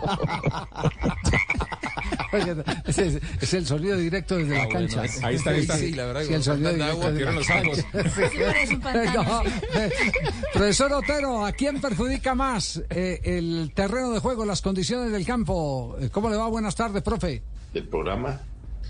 Hombre, pues viendo las condiciones del campo, yo creo que para ambos, pero si Colombia que le gusta hacer posesión y el buen trato a la pelota, en ese estado del campo como se ve en las imágenes, podría perjudicarse más.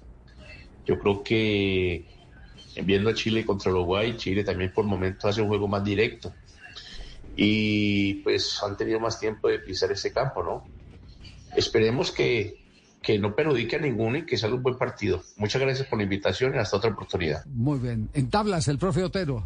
A los dos- a los dos por Sí, igual. Perjudica, A los dos. perjudica a los dos. Miti, miti, ahí. Se queda así con la teoría de que lo que es igual para eh, uno eh, no es ventaja para el otro. Para ninguno de Exacto, dos, es Exactamente. Lo que es igual para los dos no es ventaja para ninguno, es el, el- el dicho. Y el mortero Aravena se ha eh, pronunciado, ustedes recuerdan Buah, Deportivo al mortero eh, por- Deportivo Cali. ¿Cómo le pegaba la pelota? Mortero Aravena con Redini, con el pibe Valderrama, el Pie equipo de chiquito. Popovich. Eh, pie chiquito. Sí. Pie chiquito, le, por eso le pegaba tan duro a la pelota. ¿Qué piensa sobre la pregunta eh, que hemos hecho hoy en Blog Deportivo? Evidentemente en un campo de juego fangoso, de, de- de aguantar mucha lluvia, perjudica principalmente al fútbol, ¿no es cierto? Porque no se va a ver un partido como, como todos esperamos que se vea. Eh, ahora bien, para el fútbol que, que gusta practicar Colombia con el balón siempre pegado al piso, evidentemente que le complica mucho. 3 de la tarde, 24 minutos. Estamos en Blog Deportivo, el único show. Voto depo- para Colombia. Claro, ¿no? Perjudica más a Colombia. El mortero Aravena. Muy bien.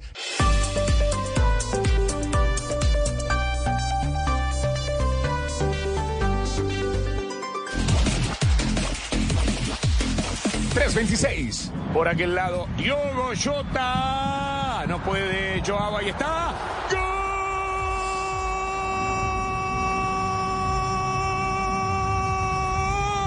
¡Gol! De Portugal, otra vez Diogo Jota. De arremetida.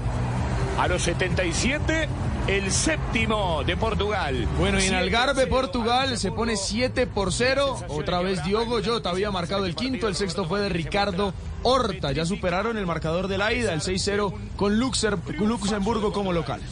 Ya no, ¿qué más se puede decir? Una buena aparición de Diego. ¿Y cuántos minutos faltan para saber el cálculo? ¿Cuántos goles? Faltan eh, 10 minutos, 12 minutos Diez. ¿Alcanza a hacer dos más? Sí, claro. Alcanza Más. a hacer dos más, sí, Sí, sí, hasta sí, tres. sí. Alcanza a hacer dos más. Eh, eh, Amaral, Sí. Amaral. ¿todavía está llorando, Amaral? Es que usted me hace llorar mucho.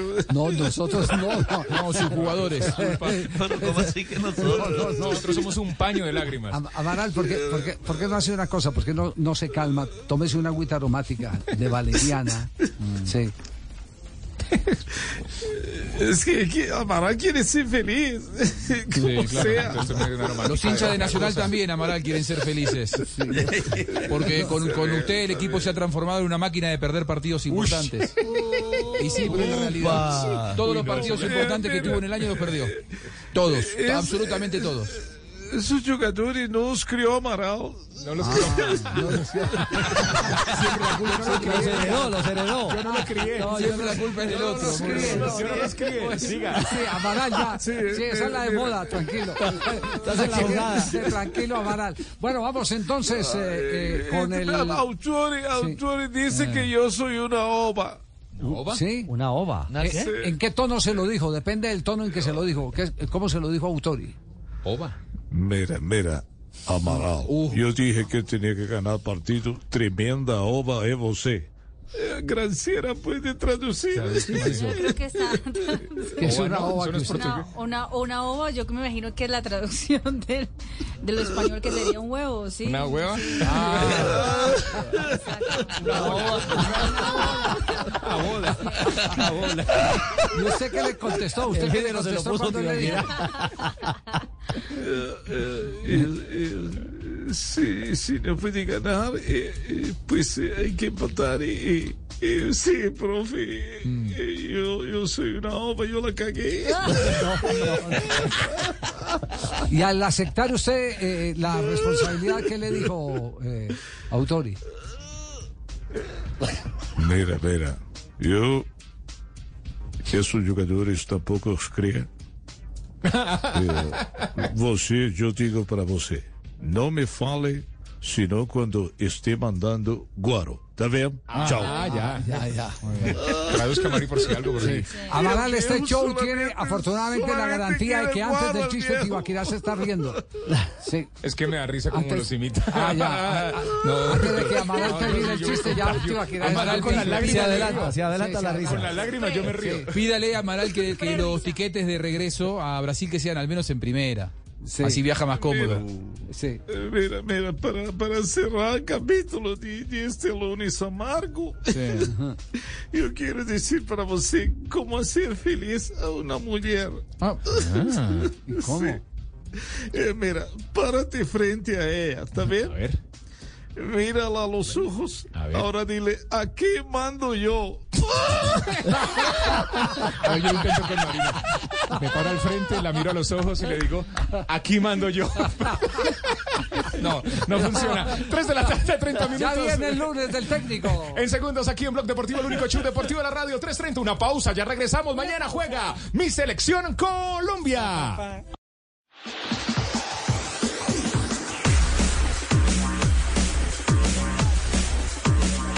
Bruno, está por acá Bruno, pelota para Bruno, casi gol, casi gol, casi gol. Y fue gol, y fue gol, y fue gol.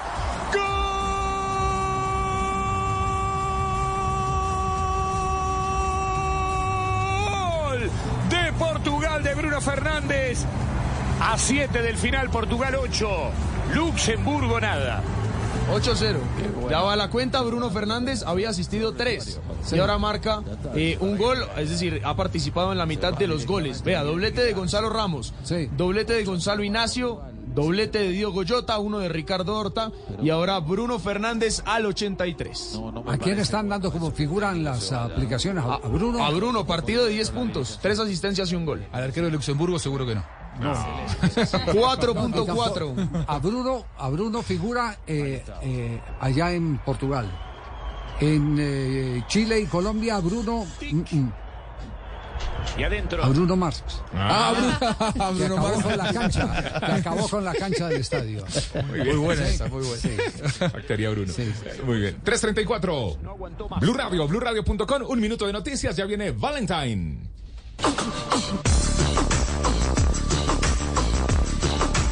Son las 3 de la tarde, 36 minutos. Blog Deportivo es el único show deportivo de la radio. 336. Joao Félix. Arrancamos primero esto.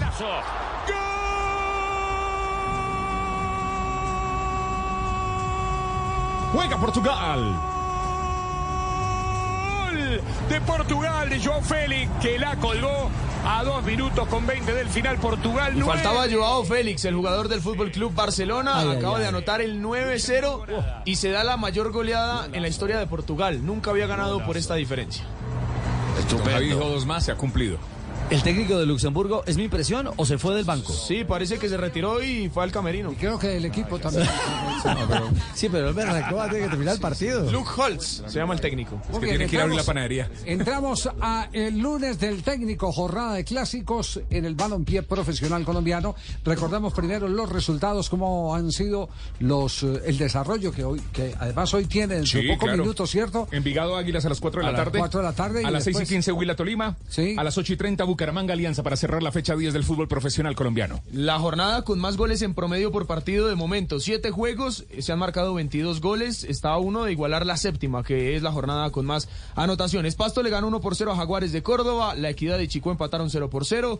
Junior venció 7 por 1 a Unión Magdalena. Independiente Medellín le ganó 1 por 0 a Nacional. 11 Caldas de visita venció 2 a 1 al Pereira. América de Cali goleó 3 a 0 al Deportivo Cali. Santa Fe le ganó 4 por 2 a Millonarios en el Campín. Sí, eh, atención que me acaba de llegar información de último momento. Disculpe, Ricardo, que usted ya estaba embalado con el, el lunes de, del técnico. Eh, se cita asamblea de la División Mayor del Fútbol Profesional Colombiano para el día lunes. Día lunes, tema a tocar, el comunicado hoy del Ministerio del Trabajo llevando a las partes, la Asociación de Futbolistas y las organizaciones, llámese Federación y Di Mayor, a negociar pliego de peticiones con los jugadores de fútbol.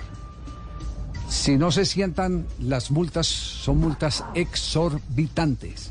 Pero esto va a coincidir, me dicen que, la citación es presencial, que va a ser presencial. Hasta el momento me dicen que el lunes. Va a coincidir con una reunión que eh, estaba prevista también del Ministerio del el Deporte con los eh, eh, jerarcas del fútbol colombiano. Próximo lunes. Claro, recuerde que esta mañana eh, el doctor Carlos González Puche nos habló aquí en Blue sobre el tema de la sanción impuesta y de la OIT que dijo, bueno, no hay conciliación, se vienen las multas. Y el billetico largo. Pero un billete largo. Bueno, y, y- y- y entiendo, porque esto no, esto no termina para, para el fútbol. Yo, yo digo a veces, a veces eh, eh, por posiciones eh, que se debieron haber conciliado con anticipación. Todo el tiempo que tuvieron con eh, la superintendencia para aclarar los temas, para tratar de resolverlos, eh, resulta que se viene una nueva acusación por parte de la Superintendencia de Sociedades al fútbol profesional colombiano. Opa. Es decir, que es bombardeo por aquí, bombardeo por allá. Eso, es lo, eso es lo que me cuentan. Y por el lado del gobierno me cuentan que no quieren saber nada de la jerarquía del fútbol colombiano. Así, así contundente. Me dicen, lo que la ley tiene establecido, se cumplirá lo que la ley. No admitimos lobby. Es más, yo no estuve en la, en la reunión donde se recibieron a las niñas. Me dicen que en el discurso el presidente Petro ni siquiera nombró al presidente de la federación que estaba ahí presente. No sé si es verdad o no, o no es verdad, pero, el que me asegure que yo estaba ahí. Lo que quiere decir que eh, ese, es- ese, el- como, como el bolero ranchero de Javier Solís, la distancia entre los dos es cada día más grande. Anda. Bueno, tienen ahí pues eh, tema que no es nada fácil para el fútbol profesional colombiano Lunes, ¿no? en estos momentos. Lunes. Próximo, próximo lunes, eh, están citando y tiene que ser presencial, porque quieren definir ya eh, las cosas. De hoy en Hay- ocho. Hay, clubes, hay clubes que se resisten, hay otros clubes que ya están eh, anunciando que ellos quieren escuchar absolutamente to- todos los argumentos para saber qué decisión toma- toman y que sea eso en una asamblea de la eh, División Mayor del Fútbol Colombiano. Lunes del técnico, ahora sí, don Ricardo. Bueno, arrancamos con Bogotá. El clásico fue rojo. Santa Fe ganó 4 a 2 frente a Millonarios. Sí, señor. Goles de Cristian Marrugo, Emerson Batalla y doblete de Jason Moreno. Por Millonarios hubo doblete de Jader Valencia al minuto 36 y al 76. El local fue Millonarios, por eso el profe Gamero y su visión de haber terminado con 9 en la cancha y lo que destaca. Apenado con nuestra, con nuestra afición, pero también tengo que valorar el trabajo que hicieron los jugadores. Fueron prácticamente dos partidos, uno el primer tiempo, donde nos fuimos ganando, nos expulsan a Maca ya para finalizar el primer tiempo, y otro el segundo tiempo cuando nos expulsan a Giraldo. Yo pienso que aparte de todo, cuando quedamos con nueve hombres, intentamos hacer un trabajo no defensivo, no defensivo, porque estaba Giraldo, estaba Cataño y, Valencia en una línea de tres con Lardi y un punta. Eso era lo que nosotros más o menos intentábamos, que cuando tuviéramos el balón eh, tuviéramos un poquitico más de profundidad para no meternos atrás. Pero indudablemente que, que era difícil, era difícil cuando tapábamos pasillos centrales, nos cogían pasillos laterales, cuando pasábamos pasillos laterales nos cogían centrales. Eh, eh, fue complicado, pero repito, yo valoro, yo valoro lo que los últimos eh, 20, 25 minutos del equipo. Castel, algo para anotar de lo dicho por el técnico de Millonarios, Alberto Gamero. Claro, y justo cuando iba a modificar eso de fortalecer la mitad de la cancha, eh, le anotan el segundo gol, Javier. Ahí le dañó pero, los pero planes. sigue compartiendo la teoría de que Millonarios no es un equipo que, eh, que se sepa No. defender a punta de No táctica. está educado para eso, como lo dije ayer, Millonarios en se defiende esa punta de pelota, esa es una realidad. Claro. El técnico Si hubiera sido equidad. Sí. Equidad, Javier. Tal vez llevan mejor el trabajo defensivo en una situación como esa. Está más acostumbrado, los jugadores están más, tienen más el hábito Bueno, de es saber que eso cómo tiene se que ver con la característica de los jugadores, Claro. tiene que tener, eh, Claro, tiene claro, que tener en cuenta el contenido humano, claro, el contenido humano juega un papel fundamental. Bueno, la otra cara, la otra cara la vivió Uber Boders y su análisis de lo que fue replantear el juego tras las dos expulsiones azules. Con la expulsión, nosotros inmediatamente revisamos el tema de las tarjetas, porque teníamos a Torres y ya lo estaban provocando mucho. Y buscar una variante que nos, nos ayudara en mejor posicionamiento en la parte ofensiva y, y cómo romper el bloque que, que Millonarios iba, iba a montar. Y así fue, hicimos los cambios pues, progresivos y, de acuerdo a la, necesi- a la necesidad que tuvimos en el momento. Sí, pero hay un, hay un hecho que, que no, no se puede dejar pasar eh, por alto eh, y es el que eh, por no administrar la pelota, a ver, si tenés dos hombres de más, si hacer circular el balón siempre vas a tener a alguien libre para poder recibir. Siempre y cuando se mueva y, y- y se meta en el criterio de que hay que manejar el balón para evitar que el contrario en cualquier momento te reaccione. Sí. Millonario le reaccionó un par de veces, una, una de ellas eh, terminó en gol en la jugada de pelota quieta. Pereira tuvo un remate. Pereira tuvo un remate que saca maravillosamente el arquero Silva. Sí. Entonces, eh, eh, todo eso, eh, así estés ganando 4-2, requiere de esa inteligencia de- para administrar el partido, eh, que era mantener la pelota. Y a Santa Fe un momento en que se le perdió Le la costó, pelota. sí. Eh, Hubo momentos sí, sí, donde lo asustaron. sí, eso, eso es tema de lectura. Es cierto. Eh, uno que sí controló la pelota, que fue agresivo y que fue efectivo. América de Cali, el clásico vallecaucano. Pero, perdón un instantico, el árbitro del partido. Ah, tiene toda la razón. Antes de, no me saque amarilla, doctora. Joana Chaparro. Sí, no me saque la tarjeta amarilla. Eh, balance arbitral del Millo Santa Fe. No, Carlos Ortega estuvo muy acertado en la valoración de las faltas y en las medidas disciplinarias que tomó, correctivos a tiempo, eh, el VAR que era Leonard Mosquera, que a propósito se están quedando sin VAR en la federación porque lo nombraron para dos partidos. Estuvo en el partido de Equidad Chico y estuvo en el partido de Santa Fe Millonarios el día de ayer. Eh, el VAR le ayudó, le apoyó a Ortega en todo momento. En la expulsión de Macalister Silva, lo llamó para que tomara la medida, cambió, hizo el cambio de tarjeta amarilla a tarjeta roja por una acción de juego brusco grave. Y en la expulsión de Giraldo por una acción también de juego brusco grave por fuerza desmedida en una entrada fuerte que cometió el jugador. Ahí estuvo acertado también. Y obviamente en la definición de jugadas en las áreas hubo una eh, mano que estaban pidiendo los jugadores de Santa Fe de Cataño, pero hay que explicar que esta mano es- viene de un rebote de la cabeza de Cataño y por eso no era punible. Lunes del técnico. Bueno, y nos vamos al Pascual. Ahora sí, América. América 3, Deportivo Cali 0. Doblete de Adrián Ramos, uno de ellos de penal y el otro fue de Andrés Sarmiento. Habló Lucas, el técnico americano Lucas González. Y el buen eh, sabor de que la idea futbolística ya se va acercando en la mechita de Lucas. Entiendo y siempre lo he dicho perfectamente a la hinchada, ellos lo juzgan a uno por los resultados y así tiene que ser. Y el entrenador es el, el principal responsable cuando los resultados no salen. En este caso simplemente eh, ha sido temprano, porque los partidos han pasado muy rápido, pretemporada corta. Hoy afortunadamente el equipo que, que sale y juega, todos los jugadores que están em, hacen un partido muy cercano a lo que queremos ver. Nosotros estamos preparando el equipo para competir verdaderamente en los cuadrangulares, intentar pelear la 16, es lo que todos queremos.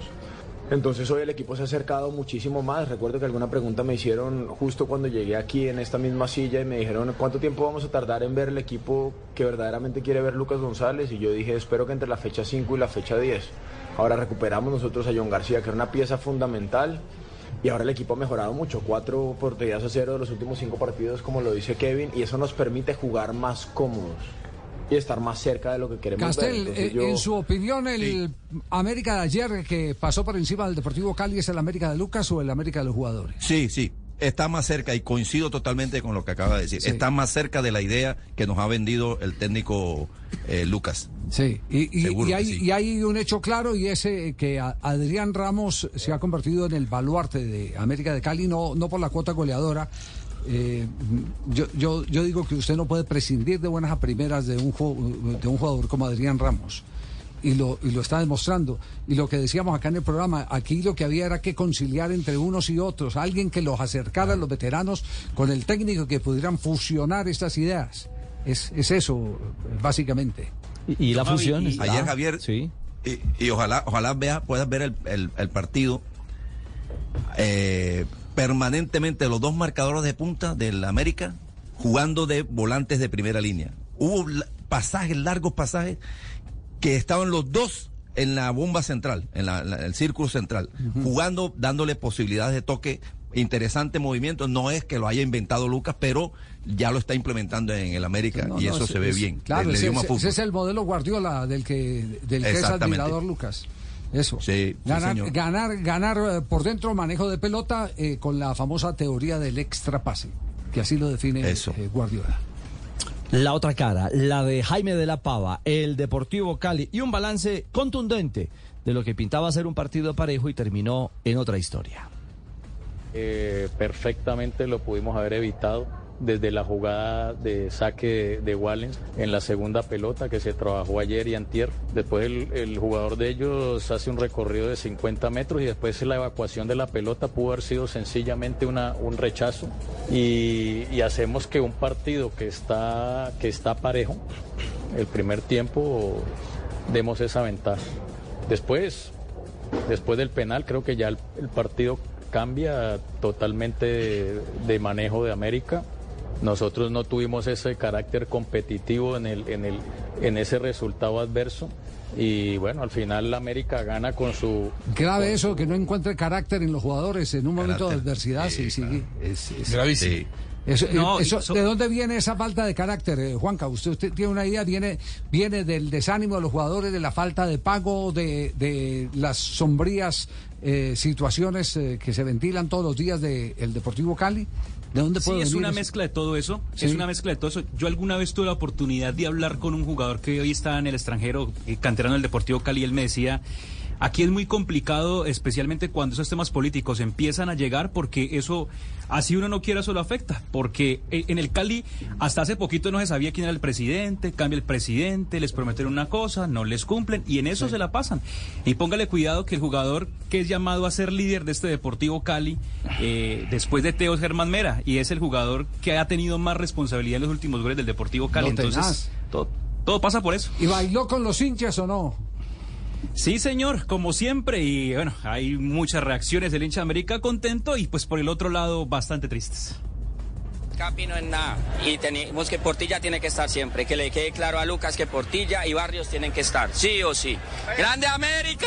Ramos, ídolo total, leyenda. Eh, se echó el equipo al hombro desde la decisión de respaldar a Lucas con todos los muchachos y nunca defrauda. Hoy lo demostró y es el papá del Cali. Sí, gran jugador, el líder, el capo, pero lo más, lo mejor de hoy es el equipo tan organizado. El equipo ya parece que le está eh, copiando a Lucas lo que quiere el equipo. I love you, Lucas. Te queremos. Lucas, ya no estamos locos, Lucas, ya no estamos locos. Lucas. Lucas. Teófilo Borrao, no se vio hoy. El capitán, mis respetos. Por siempre, Adrián Ramos. Barrio excelente. Y pues aquí veo más de uno que dice Lucas, Lucas. Ya un poquito le estaban sacando. Pues yo confío en el profe y sigamos. Pero excelente partido de América. Aguante América y me siento robado porque el abono no decía que había un partido de entreno. Vamos, Mecha. Solo tengo una pregunta. ¿Qué pasa con los que dicen fuera Lucas cada ocho días? ¿Hoy qué están diciendo? América siempre, siempre, América siempre. Lucas, solamente queda decirte gracias y Adrián Ramos, papá. Nunca te vayas, papi. Te amamos. Lucas, que se quede. Que se quede, Lucas, que se quede. Iría, Dios mío. Increíble. La que decía que las loquitas de la Vélez le iban a ganar, las loquitas de la Vélez metimos tres, tres. La mecha una pasión y aguante rojo nomás. 100% titular Adriancho. Se le tiene una amargura horrible. El Cali es más malo que mi hijo para las matemáticas. Bueno, los hinchas. I love you, Lucas. Ay, Dios mío. Le cambió la vida a Richie a Lucas González en 18 días. Sí, sí. 18 Hoy días. felices, hola. Porque el bombardeo hace 15 era terrible. No, no, no. es- La otra cara. Es que le tenía arreglado el reemplazo. Sí. Es que no es, no, es, es, es evidente. Ya lo habían despedido. Claro, claro. Ya lo habían despedido. Fueron los jugadores los que dijeron no. Un partido más le pidieron. Sí, le pidieron, sí. El de Santa Fe. Y a partir de ahí. Eh, ahí está. Empezó el repunte. A partir de ahí no volvió a perder, solamente recibió dos goles, eh, sacó 11 puntos de 15 y está a tres puntos de liderato. Bueno, ahí tiene pues cómo nos cambia la vida en, el, en, en un ¿eh? torneo tan ¿Cómo corto como este. En un torneo tan corto. Cierto.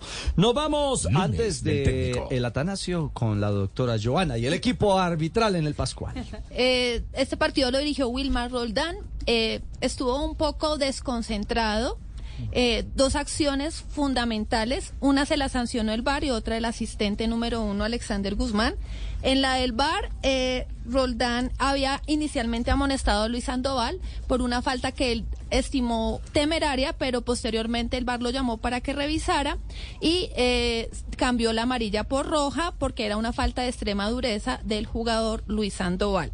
Y en la acción, eh, una acción que el balón no está en disputa, eh, Roldán no tenía la visual, estaba de espaldas a la acción, donde hubo una aparente agresión de Germán Mera sobre el jugador Cristian Barrios. eh, en mi concepto no era una, eh, digamos, era penalti, pero era una infracción para amonestación más no expulsión, porque la consideraba una conducta antideportiva, una acción con temeridad. Entonces, bien sancionado el penalti que le señaló el asistente a Roldán. Ahí está entonces, lo vivido en el Pascual. Nos vamos al Atanasio. Ganó el poderoso, el clásico Paisa, fue para Independiente Medellín. Y el gol del Medellín fue de Diego Moreno a tres minutos del final. De eso habló Alfredo Arias, el profe, el técnico del DIM. Yo estoy muy, muy feliz. Primero porque, como había dicho en la semana, estos partidos no son iguales a ninguno, ¿verdad? Son especiales y, y uno debe intentar ganarlos desde que, desde que ya está preparándose esa, la semana. Y yo vi en mi equipo la actitud de ganar. A veces no se da, pero la actitud a veces se, se manifiesta en la cancha, un equipo manifiesta la actitud de ganar y creo que la tuvimos desde el primer minuto al último. También soy de ver qué nos, qué nos pasó, qué nos faltó, nos faltó efectividad. En el primer tiempo nosotros debimos ser más efectivos y entonces jugar más tranquilos, ¿verdad? El partido.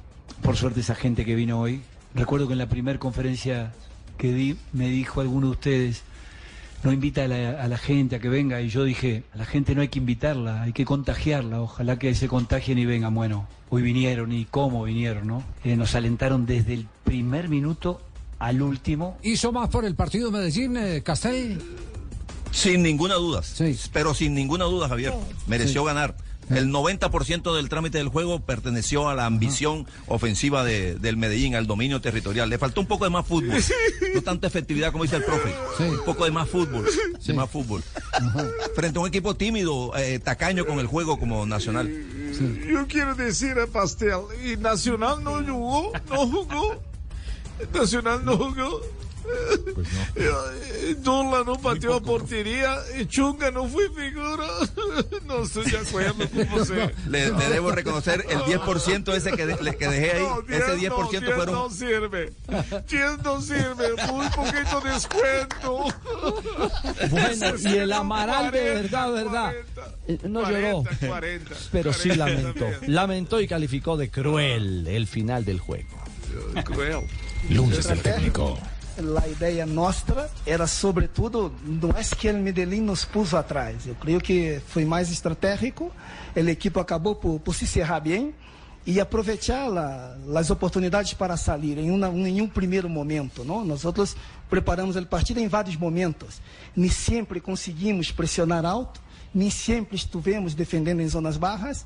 Eu creio que a equipe soube alternar bastante bem esses, estes momentos de partido. Pero não aproveitamos a oportunidade que deveríamos ter aproveitado. Tivemos, tivemos, tivemos algumas, não foram muitas. El Medellín, tão pouco. Eu creio que, que foi um, um domínio em na primeira metade, em alguns momentos do Medellín, quase que consentido, quase que permitido por nós outros, em função da estratégia, pero a equipe acabou por se portar bastante bem. Salimos no momento que tivemos que sair, não aproveitamos o que tivemos que aproveitar e, e acabamos por sofrer um gol de um, no final de partida, creio que um, um, um gol muito cruel, muito duro para, para, el, para el partido que hicimos. Está bien. Ah. Eh, además, quiero agregar que eh, la, la, la, la partida en Medellín tenía 12 jugadores. 12, 12, jugadores 12. en la cancha. 12. Afición, afición estadio porque no había hincha de verde, Ah, había torcida verde. bueno, bueno. número 12, habla él. ¿Qué tal el equipo arbitral del DIM Nacional? Luis Matorel no tuvo jugadas que comprometieran su trabajo, salvo una acción de no penal de Juan Aguirre sobre Jaime Alvarado, donde el jugador del Medellín es el quien busca el contacto. Por lo demás, estuvo acertado en la parte técnica y disciplinaria. Y cerramos el lunes del técnico con Junior 7, Unión Magdalena 1, caramba. Sí, señor. Tres goles de David Caicedo. Uno de Carlos Vaca, uno de José Enamorado, otro de Steven Titi Rodríguez y un autogol de James Taganga Castro. Descontó por el eh, equipo, por el ciclón bananero, Gustavo Torres. Bueno, el profe Arturo, Arturo Tercero, definió el trabajo de su equipo, de su grupo para esta paliza al Unión. Lunes del Nosotros, desde que llegamos nuevamente a la institución, hemos repetido siempre que, que este es un grupo sólido, que es un grupo amplio de jugadores, que hay mucha variedad en todas las, en todas las posiciones. Eh, lógicamente que tanto David como, como José son jugadores desequilibrantes en el uno contra uno, son jugadores extremos eh, naturales y eso ayuda muchísimo a, a- que los espacios se abran en ofensiva. Vuelvo y repito, creo que esto es una nómina bien conformada. ¿Está en lo cierto Arturo, el profe Reyes, eh, profe? Sí, yo creo que tiene desequilibrio en esos dos jugadores, mucha explosión, mucha velocidad. El, mire, el, el gran reto del Junior, Ricardo, no es hacer siete goles todos los partidos, porque ni el Real Madrid, ni el Barcelona, ni el Manchester City lo hace. Es sostener un modelo de juego, hacerse consistente, tener regularidad, en una palabra. No jugar mal un partido, uno bueno, dos malos, uno regular. No, no, es hacer diez partidos relativamente buenos. Ese es el gran reto que tiene el Junior. Ayer fue extremadamente contundente frente a algunas situaciones que favorecieron al inicio. Eh, un, un, un penalti, una expulsión y un gol en contra. Y de esos detalles arbitrales, ¿qué tal, eh, doctora Joana? Pues la mano de Gil que sancionó el VAR estuvo correcta, es una mano punible, totalmente eh, intencional, voluntaria, deliberada. Eh, le- al igual que la expulsión de Steven Rodríguez por eh, conducta violenta, también estuvo acertada. En lo que sí no estuvo acertado es en la, eh, la no sanción del penal, tanto el árbitro como el VAR no se, no, los, no se percataron del empujón de Ronaldo Lora sobre Walmer Pacheco. Entonces, para, digamos, criticar simplemente esa acción dentro del partido para Carlos Betancourt, al que le di 6.5 puntos de calificación. Muy bien, ahí está entonces. Juanpa, el lunes del técnico, ya regresamos. Son las 4 de la tarde, 4 en punto. Ya viene el profe Milton Preguntón desde Chile. También eh, con nosotros, con Blue Radio, acompañando a la selección Colombia. Blue Radio al aire.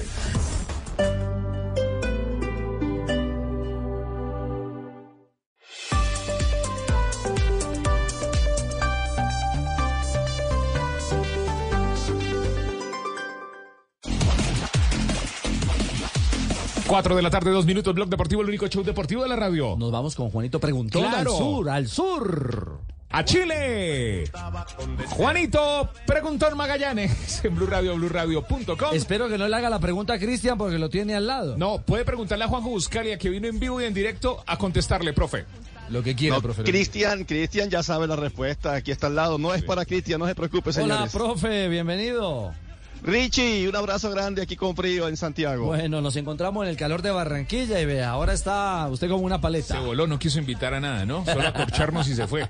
No diga eso, no diga eso, Una bien difícil Bueno, para, para el profe Castel, por favor. A mí no me invitó a nada. bueno, vamos, Castel.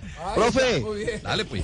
Dale, dale, dale. suéltala. Sabemos, sabemos que eh, la selección de Brasil ha sido una selección goleadora y golea a los equipos sudamericanos.